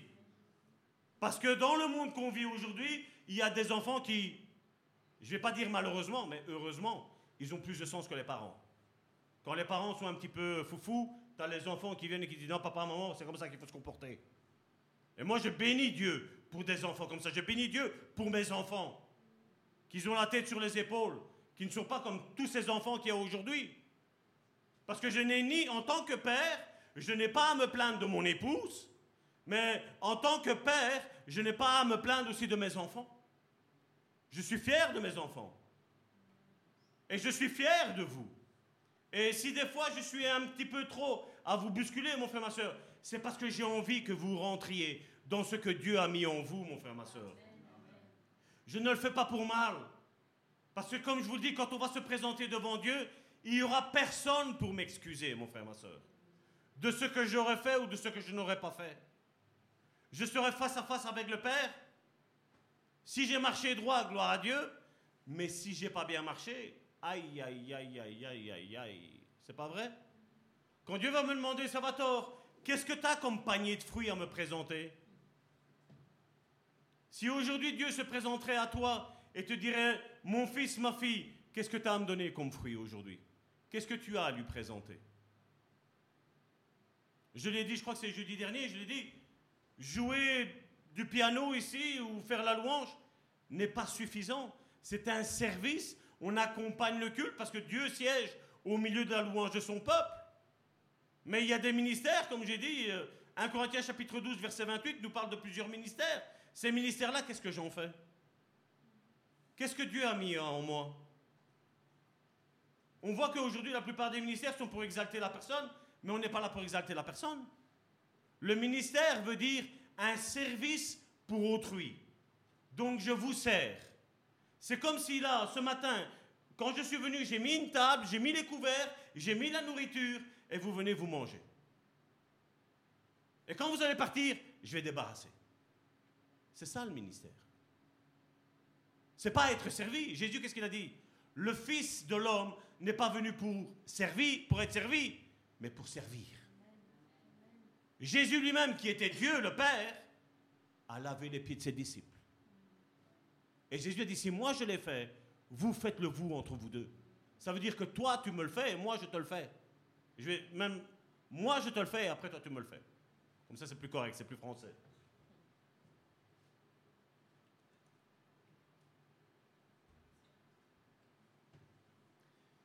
Et donc quand Dieu voit un père, ben, c'est un petit peu cette euh, figure qui était dans l'Ancien Testament c'est que Dieu voit le Père, roi, prophète et prêtre.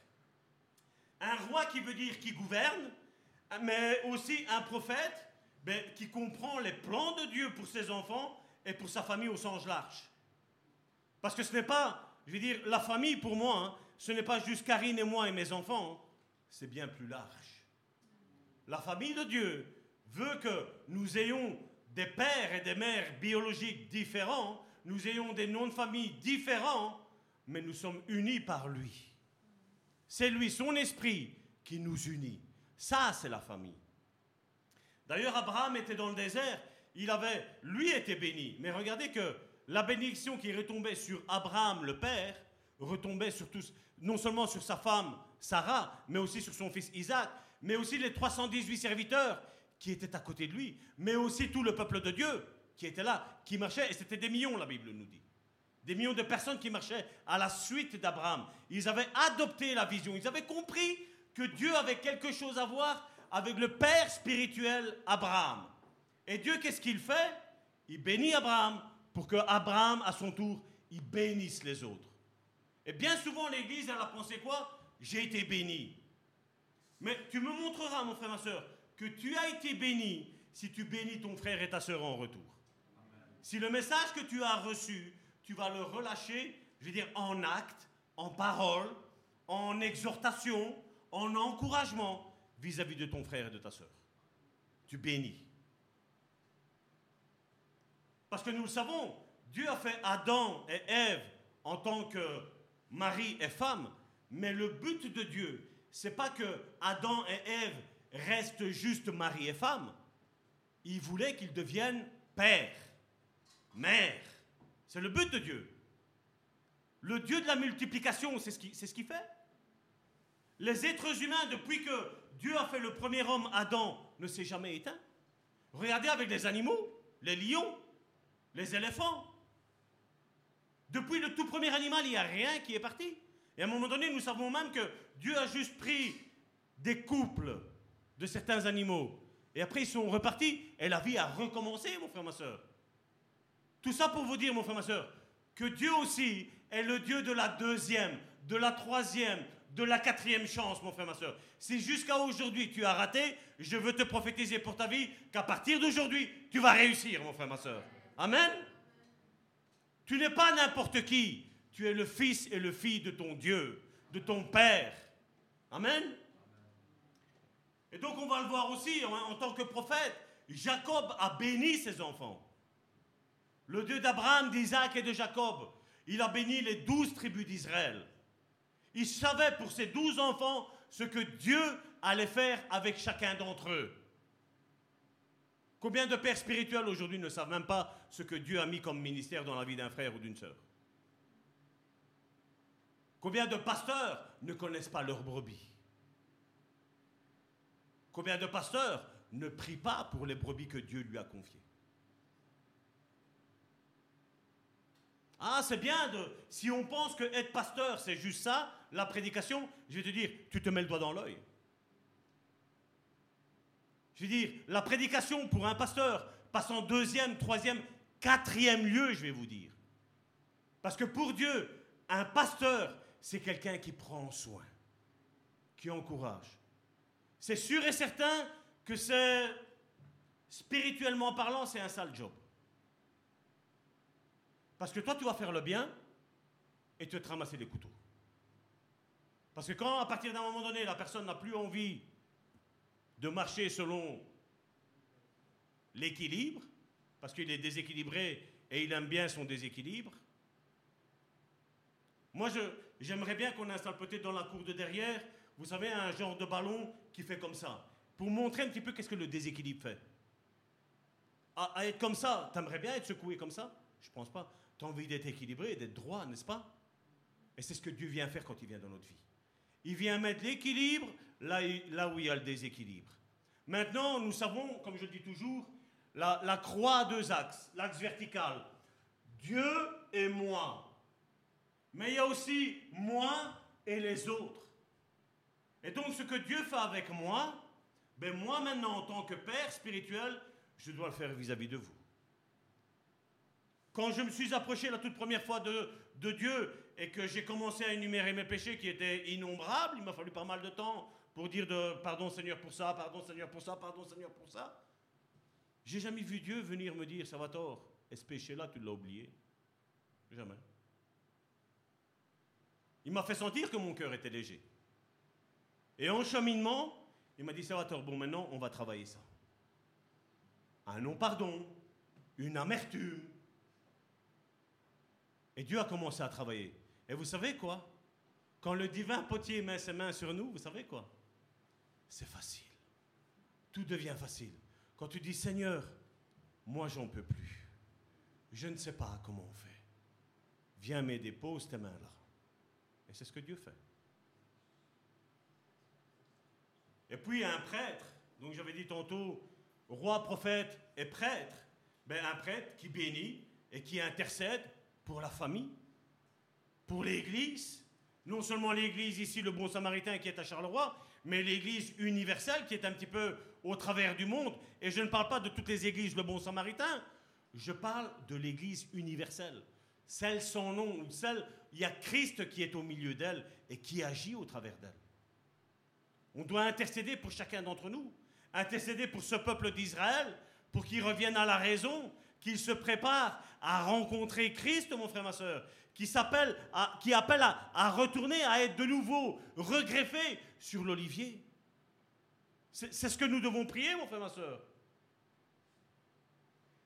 Et le Saint-Esprit a pris ce qui était la fonction dans l'Ancien Testament et a fait la lumière sur ce qu'est le couple, sur ce qu'est la famille. Dieu, en tant que Père, a créé l'homme et la femme par amour. Et vous savez, même si nous lisons dans nos, Bibles que Dieu a créé Adam et que seulement ensuite, certains pensent que Dieu a oublié la femme. La femme était aussi dans le plan de Dieu, mon frère, ma soeur. Mais Dieu, connaissant l'homme, la dureté du cœur de l'homme, et là je parle rien que de l'homme, je ne parle pas de la femme, a dit, je vais te montrer que sans la femme, il va te manquer quelque chose. Moi, je peux être là, Dieu disait à Adam, mais tu verras qu'il te manquera ta femme à tes côtés. Et j'espère que tous les hommes, tous les pères, se rendent compte qu'ils ont besoin de leur femme à leur côté. Amen. Et donc, comme je le disais, Dieu n'a pas envie que nous restions, mon épouse et moi, il n'a pas voulu. Et je rends grâce à Dieu, comme il nous a bénis de trois merveilleux enfants. Mais dans la vision de Dieu, c'est que comment Il ne veut pas que l'homme reste uniquement avec sa femme. Il veut qu'il crée quelque chose, qu'il façonne quelque chose, qu'il enseigne son savoir, ce qu'il sait, il le donne à ses enfants. Ça, je vais parler dans un point de vue charnel, mais c'est la même chose dans le point de vue spirituel. En tant que père spirituel, nous devons donner tout l'enseignement que nous avons reçu. Ce que j'ai enseigné et ce que j'enseigne encore, je durant ces 55 prédications qu'on a faites sur les dons spirituels, c'est ce que j'ai appris. Mais qu'est-ce qu'on a fait? Parce qu'aujourd'hui, on le voit, certains ne croient plus en la manifestation des dons. Mais nous, nous sommes une église où nous croyons que les dons sont encore disponibles pour l'église. Et qui sont même dans chaque chrétien, mon frère, ma soeur. Non seulement un, mais les neuf sont dans chaque chrétien. Parce que c'est le don des. Ce sont les dons de l'esprit. Et l'esprit habite en nous, mon frère, ma soeur. Et nous devons aspirer. C'est pas vrai? Aspirer aux dons les meilleurs. Donc c'est en nous, mon frère, ma soeur. Et nous devons les rechercher. Parce qu'il y a quelqu'un qui a besoin de toi, mon frère, ma soeur. Le monde et la religion t'a fait croire que tu étais inutile, que tu étais raté, que pour toi c'était fini. Tu te dis, c'est pas fini. Tant que tu es en vie, il y a encore de l'espoir. Même si le monde proclame la pension et, je veux dire, les allocations sociales et, tout ce qui s'ensuit, Dieu dit non, c'est moi qui pourvois tous tes besoins. Qu'est-ce que tu as besoin? Ton frère est à côté de toi, il a peut-être besoin d'une parole d'encouragement. Aspire à avoir une parole d'encouragement. Le Saint-Esprit va faire naître une parole d'encouragement en toi que tu vas relâcher à ton frère. Vous avez vu les personnes qui rentrent dans les églises, mais elles sont détruites. C'est pas ça l'église de Dieu. L'église de Dieu est un, est un bon repos, mon frère, ma soeur. C'est le Shabbat. C'est le Shabbat, mon frère, ma soeur, l'église. Le lieu de repos, du lieu où tu recherches tes batteries. On parle maintenant de recharger les batteries, mon frère, ma soeur. C'est là où tu fais ton plein d'essence pour toute la semaine, mon frère, ma soeur. C'est pas vrai? Et si tu vas bien travailler, je vais dire aujourd'hui et lundi et mardi euh, toute la matinée, ben après tu vas ressentir le besoin que mardi à la réunion prière, tu vas revenir, tu vas dire voilà, parce que j'ai roulé, j'ai eu des kilomètres au compteur, et là maintenant il faut que je recharge mes batteries encore de nouveau. La même chose après, on va, mardi quand on sort de la prière, on l'a dit, hein, combien de fois vous êtes rentré comme un petit chat et vous êtes ressorti comme des lions, c'est pas vrai? Et puis, tu le mardi, tu, tu, prends, tu vas aider ton frère, ta soeur. Jeudi, tu aides. Et après, tu reviens le jeudi au soir et tu recharges tes batteries. Là où on parle ici pour le moment, on est, on est dans cette étude sur les dons, les dons spirituels. Et tu recharges tes batteries. Et là, ça va être dur parce que là, après, tu as vendredi et tu as samedi, tu as deux jours, deux jours en plus. Et tu reviens le dimanche, boum. Je sais, c'est 9h30, c'est tôt. Mais là, maintenant, tu vas avoir le temps, après, tu vas aller manger, tu vas retourner, tu vas prendre ton bon rôti, ton bon millefeuille, ce que tu auras préparé, tu vas digérer, tu vas te reposer, tu vas faire ta petite sieste Au début, je ne comprenais pas la sieste. Maintenant, la sieste et moi, on est devenus copains. J'ai vu que j'ai besoin de sieste. On travaille beaucoup et on a vraiment besoin de la sieste. Et tu vois que quand tu ressors de la sieste, tu es renouvelé. Mon fils Jenny disait, euh, tu sais papa, normalement la sieste, tu dois dormir pas plus d'une demi-heure. Je dis, Jenny, ne te tracasse pas, moi je fais un quart d'heure à la fois. Un quart d'heure à la fois. Amen. On a besoin de recharger nos batteries, mon frère, ma soeur. Parce que donner, donner, donner, c'est bien. Mais recevoir, c'est aussi bien, mon frère, ma soeur. Amen. Maintenant, on va regarder pour retourner, et il y a quelque chose que je voudrais peut-être euh, donner des clés à quelqu'un ou donner une révélation à quelqu'un. Vous savez que les deux, les deux premiers chapitres de la Genèse, c'est là où Dieu a mis le plan originel que Dieu avait à faire avec l'homme. Les deux premiers. Le troisième a commencé la décadence, et je vais dire ça, ça doit nous intéresser un petit peu moins. Nous, pour retourner dans le plan initial et laquelle était la pensée de Dieu pour l'être humain, parce que nous savons que en Christ maintenant, il y a une nouvelle naissance à acquérir, c'est pas vrai? La nouvelle naissance, ça veut dire quoi? C'est de revenir au stade original quand Dieu a créé Adam et Ève, qu'ils étaient purs, avant même qu'ils ne pêchent. Nous devons être à, à cet état-là où Adam voyait Dieu, entendait Dieu. Jésus, qu'est-ce qu'il a dit à la nouvelle naissance à Nicodème?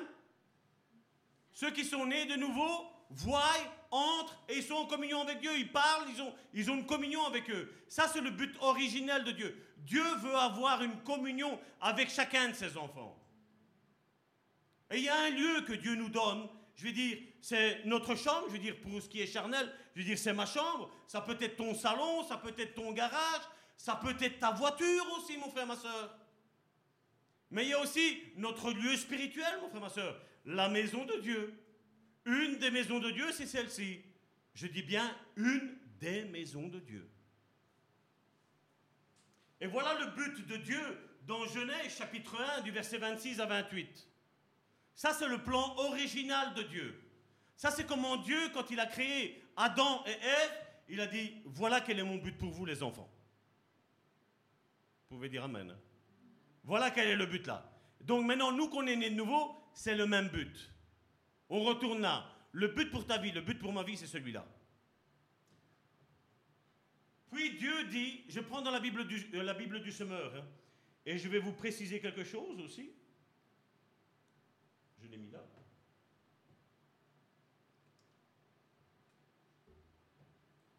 Regardez comment elle commence la Bible du semeur. Puis Dieu dit, faisons les hommes.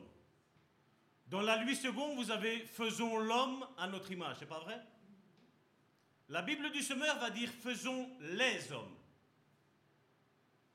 Et nous, on pourrait dire, mais il y a une erreur. Parce que c'est l'homme. Et dans la Bible du semeur, dans la version d'étude, nous avons Genèse chapitre 1, verset 26. L'hébreu a un singulier collectif qui a valeur de pluriel. Et quand tu étudies ça, ben, il y a des questions que certains païens t'ont posées,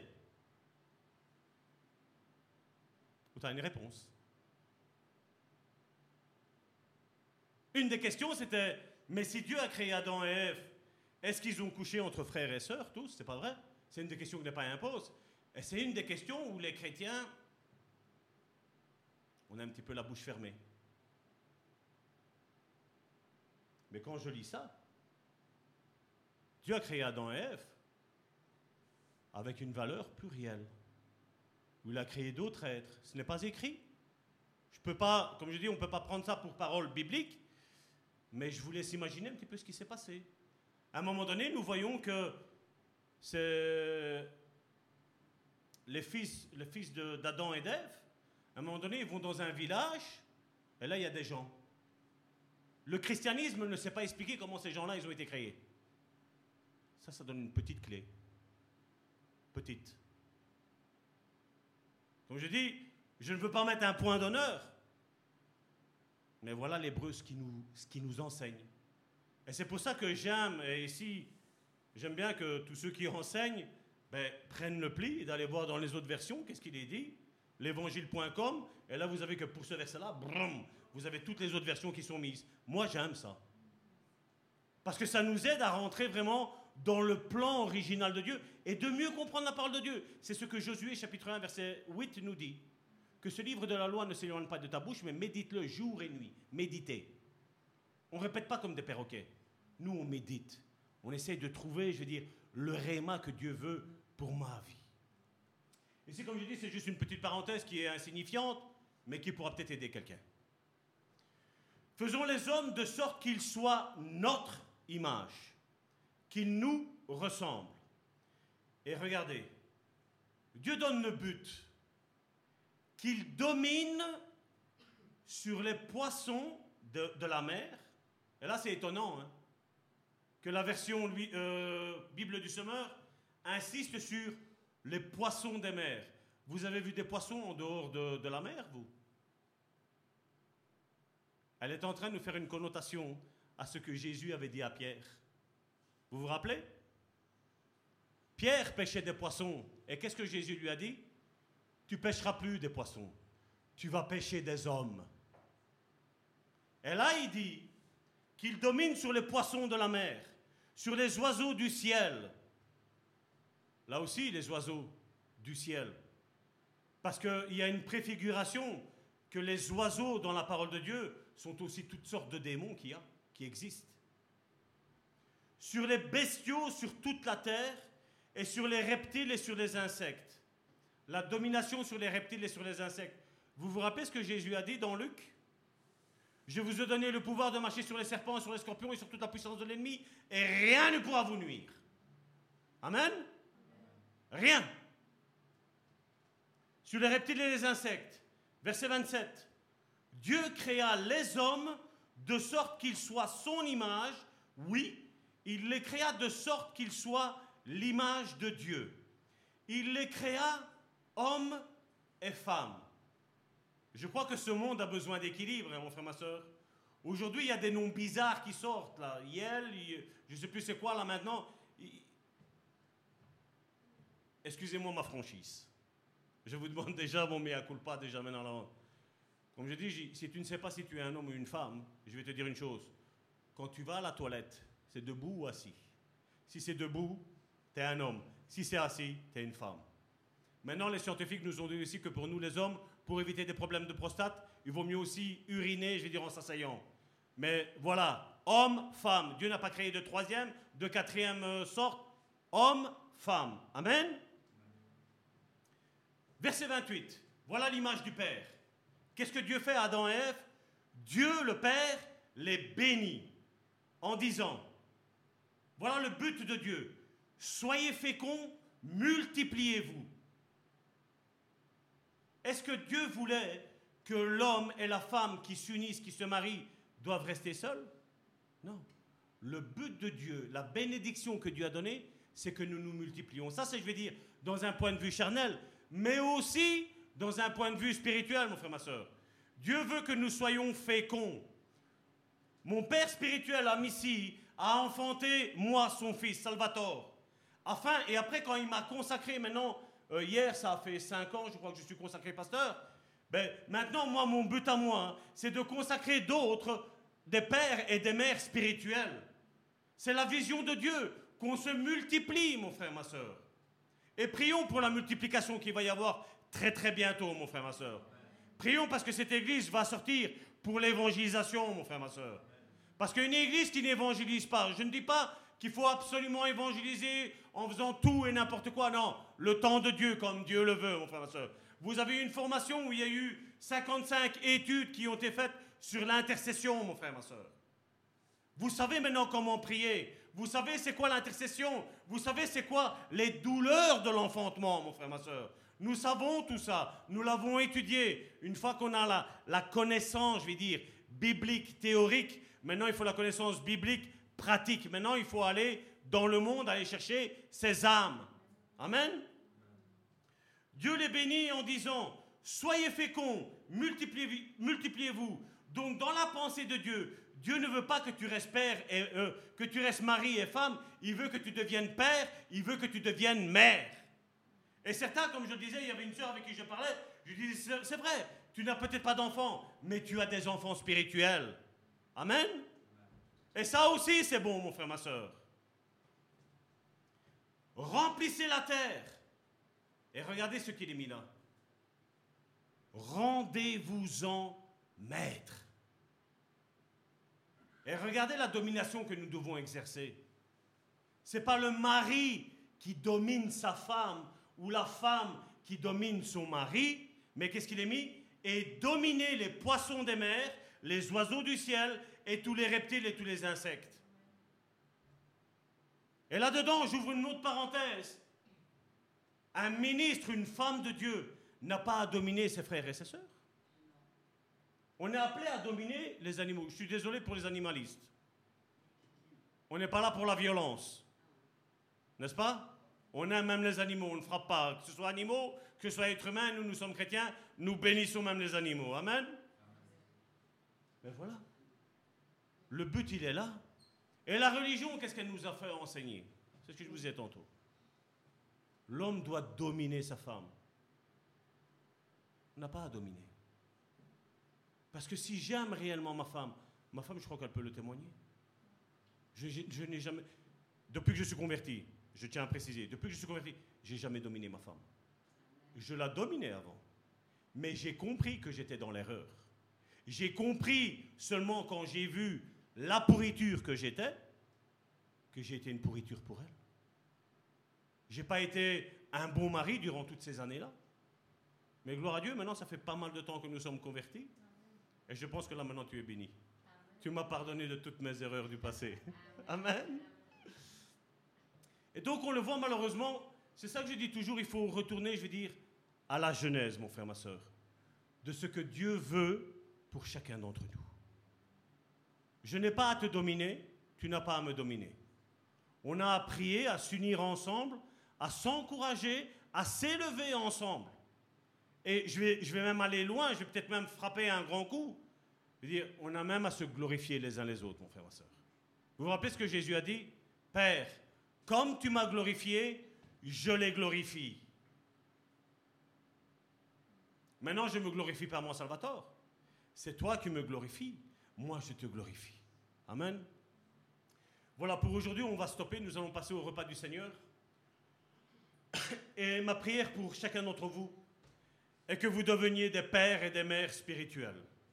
Des pères et des mères où certains hommes, certaines femmes qui peut-être ont été déçus de la religion, aujourd'hui vous voyez comme des points de repère, mon frère, ma soeur. Je prie afin que Dieu vous donne la sagesse, la révélation de devenir vraiment des hommes et des femmes selon son cœur. Que vraiment quand les, les autres vous voient, ils voient au travers de vous l'image du Père céleste. Qui voient que Dieu est bon et que vous, vous êtes bon aussi. Père, je te prie pour mes frères et mes sœurs. Père, je sais qu'aujourd'hui, Seigneur, dans cette première partie, Seigneur, de cette étude, te concernant, Seigneur, tu fasses découvrir une nouvelle facette de toi. Un Père qui prend soin de chacun d'entre nous. Un Père qui nous a bénis, Seigneur, par le passé, Seigneur. Et où, Seigneur, tu ne t'es pas repenti de tes dons et de tes ministères, Seigneur. Non, Seigneur, tu es un don, un Père, Seigneur, qui fait fructifier, Seigneur, les dons que tu as mis en nous, Seigneur. Bien souvent, Seigneur, tu viens même, Seigneur, auprès de nous, Seigneur, et tu tailles, Seigneur, tout ce qui n'est pas à ta gloire, Seigneur. Tu tailles, Seigneur, afin que, Seigneur, nous porterions, Seigneur, encore plus de fruits, Seigneur. Je te prie, Père, afin que tes fils et tes filles, Seigneur, rentrent dans les plans originels que tu as eus pour eux, Seigneur. Seigneur, dire d'être dans la nouvelle alliance et dire d'être né de nouveau, Seigneur, n'est pas juste un simple mot, Seigneur, une simple parole, Seigneur, une simple phrase chrétienne, Seigneur. C'est quelque chose de très important, Seigneur, devant le trône de ta grâce, Seigneur. Père, je te prie, Seigneur, pour euh, tous les couples, Seigneur, qui sont en difficulté, Seigneur. Pour ceux, Seigneur, qui n'ont peut-être pas eu, Seigneur, de repère, que ce soit point de vue père ou point de vue mère, Seigneur. Mais je te prie, Seigneur, de leur donner, Seigneur, la sagesse, Seigneur, de bien diriger, orienter, aider leurs enfants, Seigneur, afin que, Seigneur, ils soient, Seigneur, des pères et des mères qui soient sensibles aux besoins de leurs enfants, Seigneur. Seigneur, je te prie, Seigneur, pour cette ville. Je te prie, Seigneur, pour ce pays, Seigneur. Je te prie, Seigneur, pour cette région, Seigneur. Je te prie, Seigneur, pour le monde entier, Seigneur. Afin que, Seigneur, des hommes et des femmes, Seigneur, se lèvent, Seigneur, et ils comprennent, Seigneur, le but pour lequel tu les as créés, Seigneur. Tu ne nous as pas créés juste pour venir ici-bas sur cette terre et mourir, Seigneur. Tu nous as créés, Seigneur, pour faire quelque chose, Seigneur, ici-bas, Seigneur. Tu nous as créés, Seigneur, afin que nous portions, Seigneur, du fruit, Seigneur. Et que ce fruit, Seigneur, reste, Seigneur. Que ce fruit soit, Seigneur, en abondance, Seigneur, pour notre frère et pour notre sœur, Seigneur. Tu nous as appelés, Seigneur, tous, Seigneur, à nous servir les uns les autres, Seigneur. Tu nous as appelés, Seigneur, à nous laver, Seigneur, tous, Seigneur, les pieds, Seigneur, nous les laver, Seigneur. Nous essuyer, Seigneur, de pleurer, Seigneur, avec ceux qui pleurent, Seigneur, de rire, Seigneur, avec ceux qui rient, Seigneur. Seigneur, et tu nous as demandé, Seigneur, aussi, Seigneur, de ne pas rechercher, Seigneur, la gloire de ce monde, Seigneur, mais de rechercher, Seigneur, la gloire céleste, Seigneur. Parce que, Seigneur, c'est là que tu nous as bénis, Seigneur. Tu nous as bénis, Seigneur, dans les lieux célestes, Seigneur. Et Seigneur, aujourd'hui, Seigneur, je suis descendu, Seigneur, ici-bas, Seigneur, par rapport, Seigneur, à ce message que tu m'avais donné, Seigneur, durant cette semaine, Seigneur, afin, Seigneur, de le distribuer, Seigneur, à tes fils et à tes filles, Seigneur. Merci, Seigneur, que tes fils et tes filles, Seigneur, deviennent, deviennent des pères et des mères, Seigneur, aussi bien dans le sens, Seigneur, charnel, Seigneur, mais aussi, Seigneur, dans le sens spirituel, Seigneur. Qu'ils soient, Seigneur, des phares, Seigneur, qu'ils soient, Seigneur, des points de repère, Seigneur. Je te dis merci pour tout, Seigneur. Parce que je sais, Seigneur, que tu as envoyé ta parole, Seigneur. Et elle ne retournera pas à toi vide, Seigneur. Je sais, Seigneur, ce que tu vas faire, Seigneur, dans la vie de chacun de mes frères et de mes sœurs, Seigneur. Non seulement, Seigneur, ici présent, Seigneur, mais pour tous ceux, Seigneur, qui nous suivent, Seigneur, au travers du net, Seigneur. Seigneur, je te prie, Seigneur, pour toutes ces églises, Seigneur, qui portent, Seigneur, ce nom, Seigneur, le bon samaritain, Seigneur. Seigneur, je te dis merci, Seigneur, parce que tu bénis, Seigneur. Tu bénis chacun d'entre nous, Seigneur. Tu bénis ton œuvre, Seigneur. Merci pour le Saint-Esprit que tu nous as donné, Seigneur. Parce qu'aujourd'hui, Seigneur, il travaille, Seigneur, encore parmi nous, Seigneur. Et nous n'avons pas, Seigneur, des plans humains, Seigneur, mais nous avons des plans divins, Seigneur, où nous voulons entendre, Seigneur, la voix du Saint-Esprit qui nous dit quoi faire, quand le faire et comment le faire, Seigneur. Seigneur, tu te moques des plans humains, Seigneur. Nous ne voulons pas construire des citernes ou des puits, Seigneur. Nous voulons nous tenir là, Seigneur, à la source d'eau vive, Seigneur. Seigneur, je te dis merci pour ce que tu vas faire dans la vie de mon frère et de ma sœur. Dans le nom puissant de Jésus-Christ, j'ai prié. Amen. Je vais appeler mes sœurs de la louange. Et alors, Michel, tu sais prendre le repas du Seigneur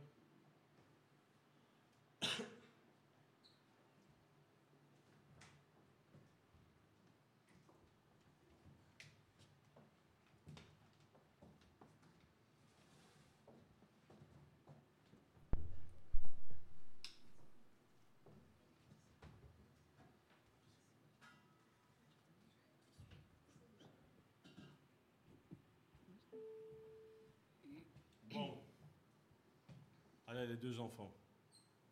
Alessandro et, Leandro, venez. Père, je te prie pour ce repas du Seigneur que nous allons prendre tous ensemble, Seigneur. Seigneur, comme ta parole, Seigneur, nous l'enseigne, Seigneur.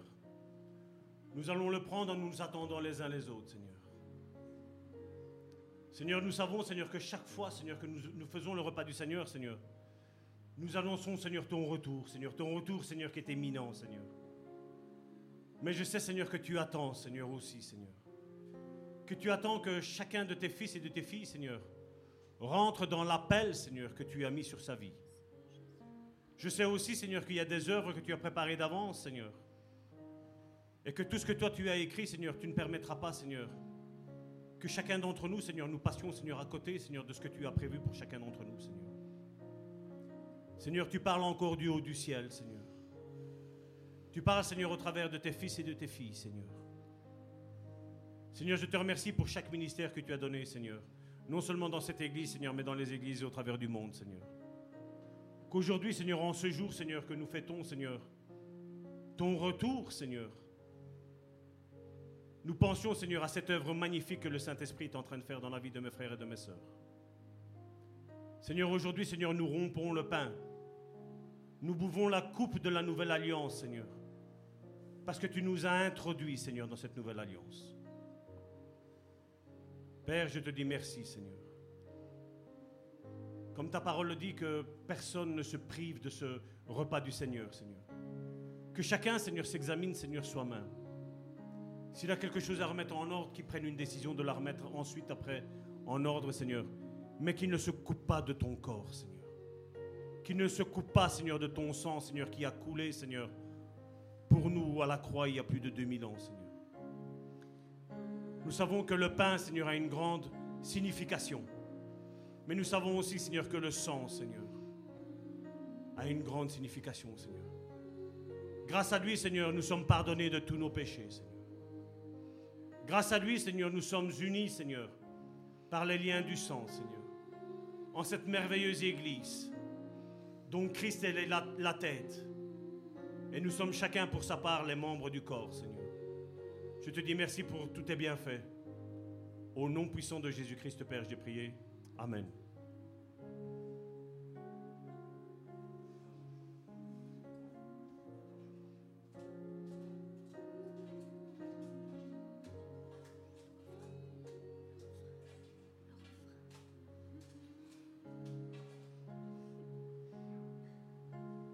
Donc vont le distribuer, on s'attend, on va le prendre tous ensemble.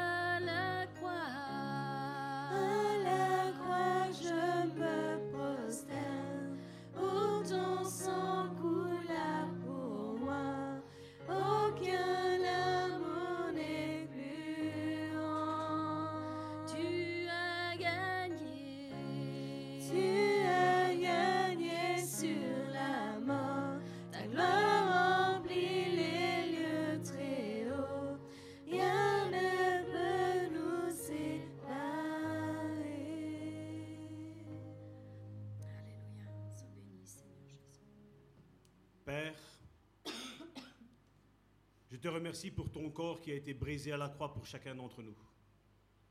Nous savons qu'au travers de ce corps, Seigneur, qui a été brisé, meurtri, Seigneur, au travers de ce corps brisé, Seigneur, et meurtri, nous avons, Seigneur, notre guérison, Seigneur.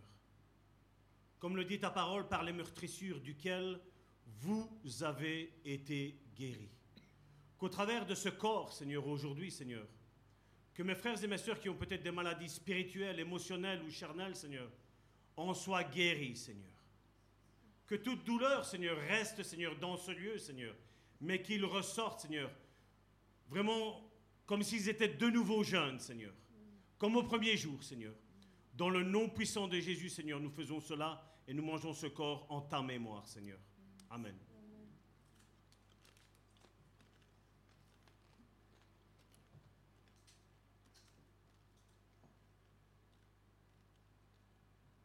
Père, maintenant, au travers de cette coupe que nous tenons tous dans la main, nous la buvons, Seigneur, en sachant, Seigneur, que grâce à ce sang, Seigneur, nous avons été pardonnés, Seigneur, de tous nos péchés, Seigneur. Nous savons que le sang de Jésus-Christ nous lave de tout péché, Seigneur. Et que s'il y a un frère ou une sœur, Seigneur, qui a peut-être, Seigneur, un péché, Seigneur, résiduel dans sa vie, Seigneur, qu'au travers de ce acte symbolique, Seigneur, qui nous annonce au retour, Seigneur, il soit, Seigneur, purifié, Seigneur. Que les chaînes, Seigneur, vraiment, Seigneur, Tombe, Seigneur, en buvant, Seigneur, ce sang, Seigneur. Parce que nous savons, Seigneur, que déjà dans l'Ancien Testament, Seigneur, le sang des agneaux, Seigneur, a permis, Seigneur, à ce que n'a pas permis, Seigneur, que la mort, Seigneur, touche le, peuple israélite, Seigneur. Seigneur, je te prie, Seigneur, maintenant, Seigneur, que ce sang, Seigneur, que nous buvons, Seigneur, le sang, Seigneur, de la nouvelle alliance, Seigneur, nous couvre de tout péché, Seigneur, efface notre péché, Seigneur, et annule et anéantit, Seigneur, le péché dans nos vies, Seigneur. Dans le nom puissant de Jésus-Christ, Père, je t'ai prié et je dis Amen.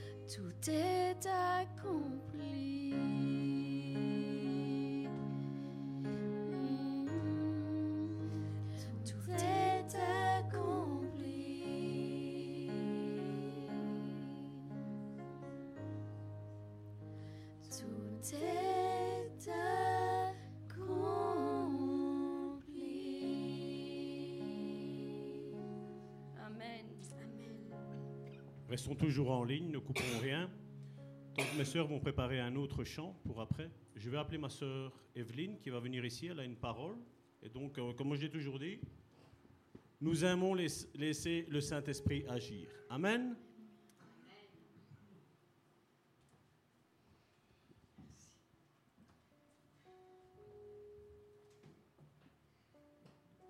Bonjour à tous. Bonjour. Ça va, Je vous invite à prendre le psaume 118. Quand je suis entrée dans cette salle, c'est ma première fois. Merci de m'accueillir et de m'avoir accueilli si bien. Euh, quelle joie d'être là, vraiment. Et le Seigneur, dès que je suis rentrée, m'a dit, voilà, regarde le psaume 118. C'est pour cette Église. Je ne vais pas tout lire avec vous, mais il y a un ou deux versets qui ressortent vraiment et qui me frappent les yeux pour vous aujourd'hui. Verset 1. Louez l'Éternel car il est bon, car sa miséricorde dure à toujours. Qu'Israël dise, car sa miséricorde dure à toujours. Que la maison d'Aaron dise, car sa miséricorde dure à toujours. Que ceux qui craignent l'Éternel disent, car sa miséricorde dure à toujours c'est sa miséricorde qui permet que nous soyons debout aujourd'hui. C'est sa miséricorde qui fait que ce lieu est toujours ouvert aujourd'hui. C'est sa miséricorde qui fait que chacun d'entre nous, à un moment de notre vie, avons été relevés par le Seigneur. Quand nous étions découragés, quand nous étions combattus, quand nous étions abattus. Amen. Amen. Et le verset qui suit, bien plus loin, après des luttes, on voit au verset 21. Et même je vais commencer au 20. Voici la porte de l'Éternel. C'est par elle qu'entrent les justes. Il y a une porte qui est ouverte ici. Je te loue parce que tu m'as exaucé, parce que tu m'as sauvé. La pierre qu'ont rejetée ceux qui bâtissaient est devenue la principale de l'angle. Et voilà la parole. C'est que plusieurs d'entre nous avons vécu le rejet. Nous avons été mis de côté dans les églises, par nos frères, par nos sœurs, dans nos familles, au travail peut-être, dans toutes sortes de circonstances, mais en particulier pour cette église. Si vous avez senti que vous étiez comme une pierre rejetée, le Seigneur dit à Charleroi aujourd'hui, j'établis une pierre angulaire. Je suis la pierre angulaire, mais vous avez cet appel d'être, on vous avait mis de côté, mais moi je vous mets au centre de ce que je construis dans la ville. Je vous mets au centre de ce projet que j'ai pour la ville. Je suis l'apôtre, dit le Seigneur Jésus. Je suis la pierre angulaire qui a été rejetée par les religieux, par la religiosité, par les systèmes d'hommes. Je suis non seulement la pierre angulaire, dit le Seigneur Jésus, mais je suis la clé de voûte qui termine le travail. Ça, c'est l'onction apostolique. C'est l'onction apostolique que le Seigneur veut mettre dans ce lieu. Je fais de ce lieu une pierre angulaire sur laquelle, dit le Seigneur, je vais construire. Mon frère, ma soeur, qui est pasteur responsable ici, le Seigneur vous rappelle votre appel et votre position. Ne laissez personne la prendre. Gardez votre position. Le Seigneur vous place au bon endroit et connecte les bonnes personnes qui vont construire avec vous sur cette pierre d'angle. Et les, les bonnes pierres vivantes s'ajoutent et dans le nom de Jésus, nous refusons les mauvaises pierres, ceux qui viennent avec de mauvaises intentions, avec un ciment qui ne tiendra pas, mais ceux qui sont ajoutés par l'Esprit, dit le Seigneur.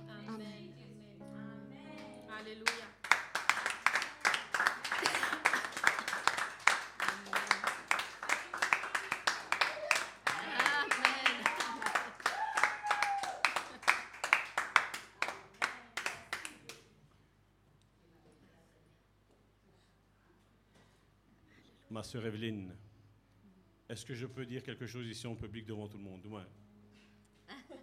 C'est te concernant. Hein.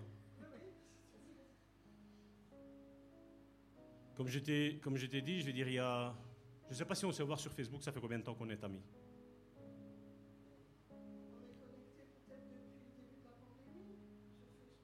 Ça se peut.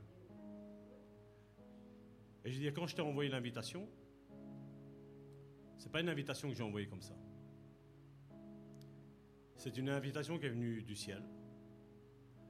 Il y a deux ans d'ici, nous avons ouvert cette église ici. Donc, nous étions à la Louvière, nous sommes venus à Charleroi. Et quand on avait fait le, premier jour, je veux dire, c'était un 28 février, 27 février, dans ces eaux-là, il y a deux ans. J'avais parlé que dans la région, je crois que tu connais, il y avait Van den Abel ici à Dompremy qui avait ouvert une église. Il y a eu un grand mouvement qui, qui s'est créé, tout ce qui s'ensuit. Je veux dire, déjà là, je veux dire, Dieu avait parlé à mon cœur te concernant. Et comme je te l'ai dit tantôt dans la prédication, tout ce que tu as semé n'est pas mort. Même ta vie, tu as parlé de quelque chose ici et tu as confirmé mon ressenti concernant le rejet. Si toutes les églises de Charleroi te rejettent, sache qu'ici c'est une maison qui est là pour toi. Nous croyons au ministère féminin dans cette église. Mais nous croyons aussi au ministère prophétique. Ceux qui sont ici savent que c'est rare quand, je vais dire, je donne des paroles et tout de suite élevé ici et là. Hier, j'en parlais un petit peu à ma femme, quand notre soeur Franca m'a dit qu'elle allait venir avec toi. Je dis, cette sœur, ce que tu as semé ici et ce qui va se produire ici, avec des personnes qui sont attachées à toi et des personnes qui ne sont pas attachées à toi, toi, tu en auras quand même le fruit de ça. Parce que tu as une partie de ça. Et je sais que, je sais pas, on, pourra peut-être parler euh, en privé, je vais dire de certaines choses. Mais je peux te dire une chose, ma soeur. La graine n'est pas morte, mais toi et ton ministère non plus. Il est loin d'être mort. Au contraire, il va ressusciter. Et tu sais que quand quelque chose ressuscite, il est plus fort qu'avant. Jésus est venu en étant faible dans la chair, mais il a ressuscité glorieux. Tu vas avoir une part pour la région de Charleroi, ma soeur. Tu vas avoir, et je te dis, c'est pas Salvatore qui parle, c'est l'Esprit qui te parle. Tu as une part. Comme je t'ai dit, je sais que tu étais l'initiatrice de cette église à Charleroi. Parce que Dieu avait parlé à mon cœur. Dieu n'en a pas encore fini avec toi. Tu es encore toute jeune. Amen. Amen. Tu es encore toute jeune. Amen.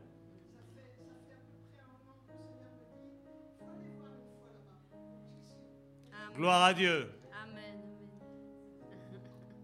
Ce que Dieu commence, il le termine. Amen.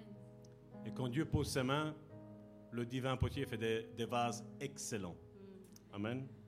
Et Dieu va faire quelque chose encore avec toi. Si tu pensais, je vais dire, ralentir la course, Dieu va accélérer. Il y a des temps d'accélération. Amen. Soyez bénis, mes sœurs, je vous en prie.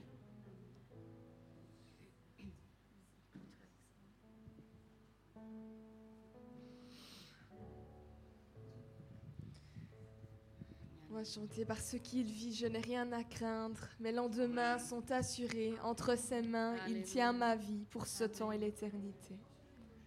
Amen.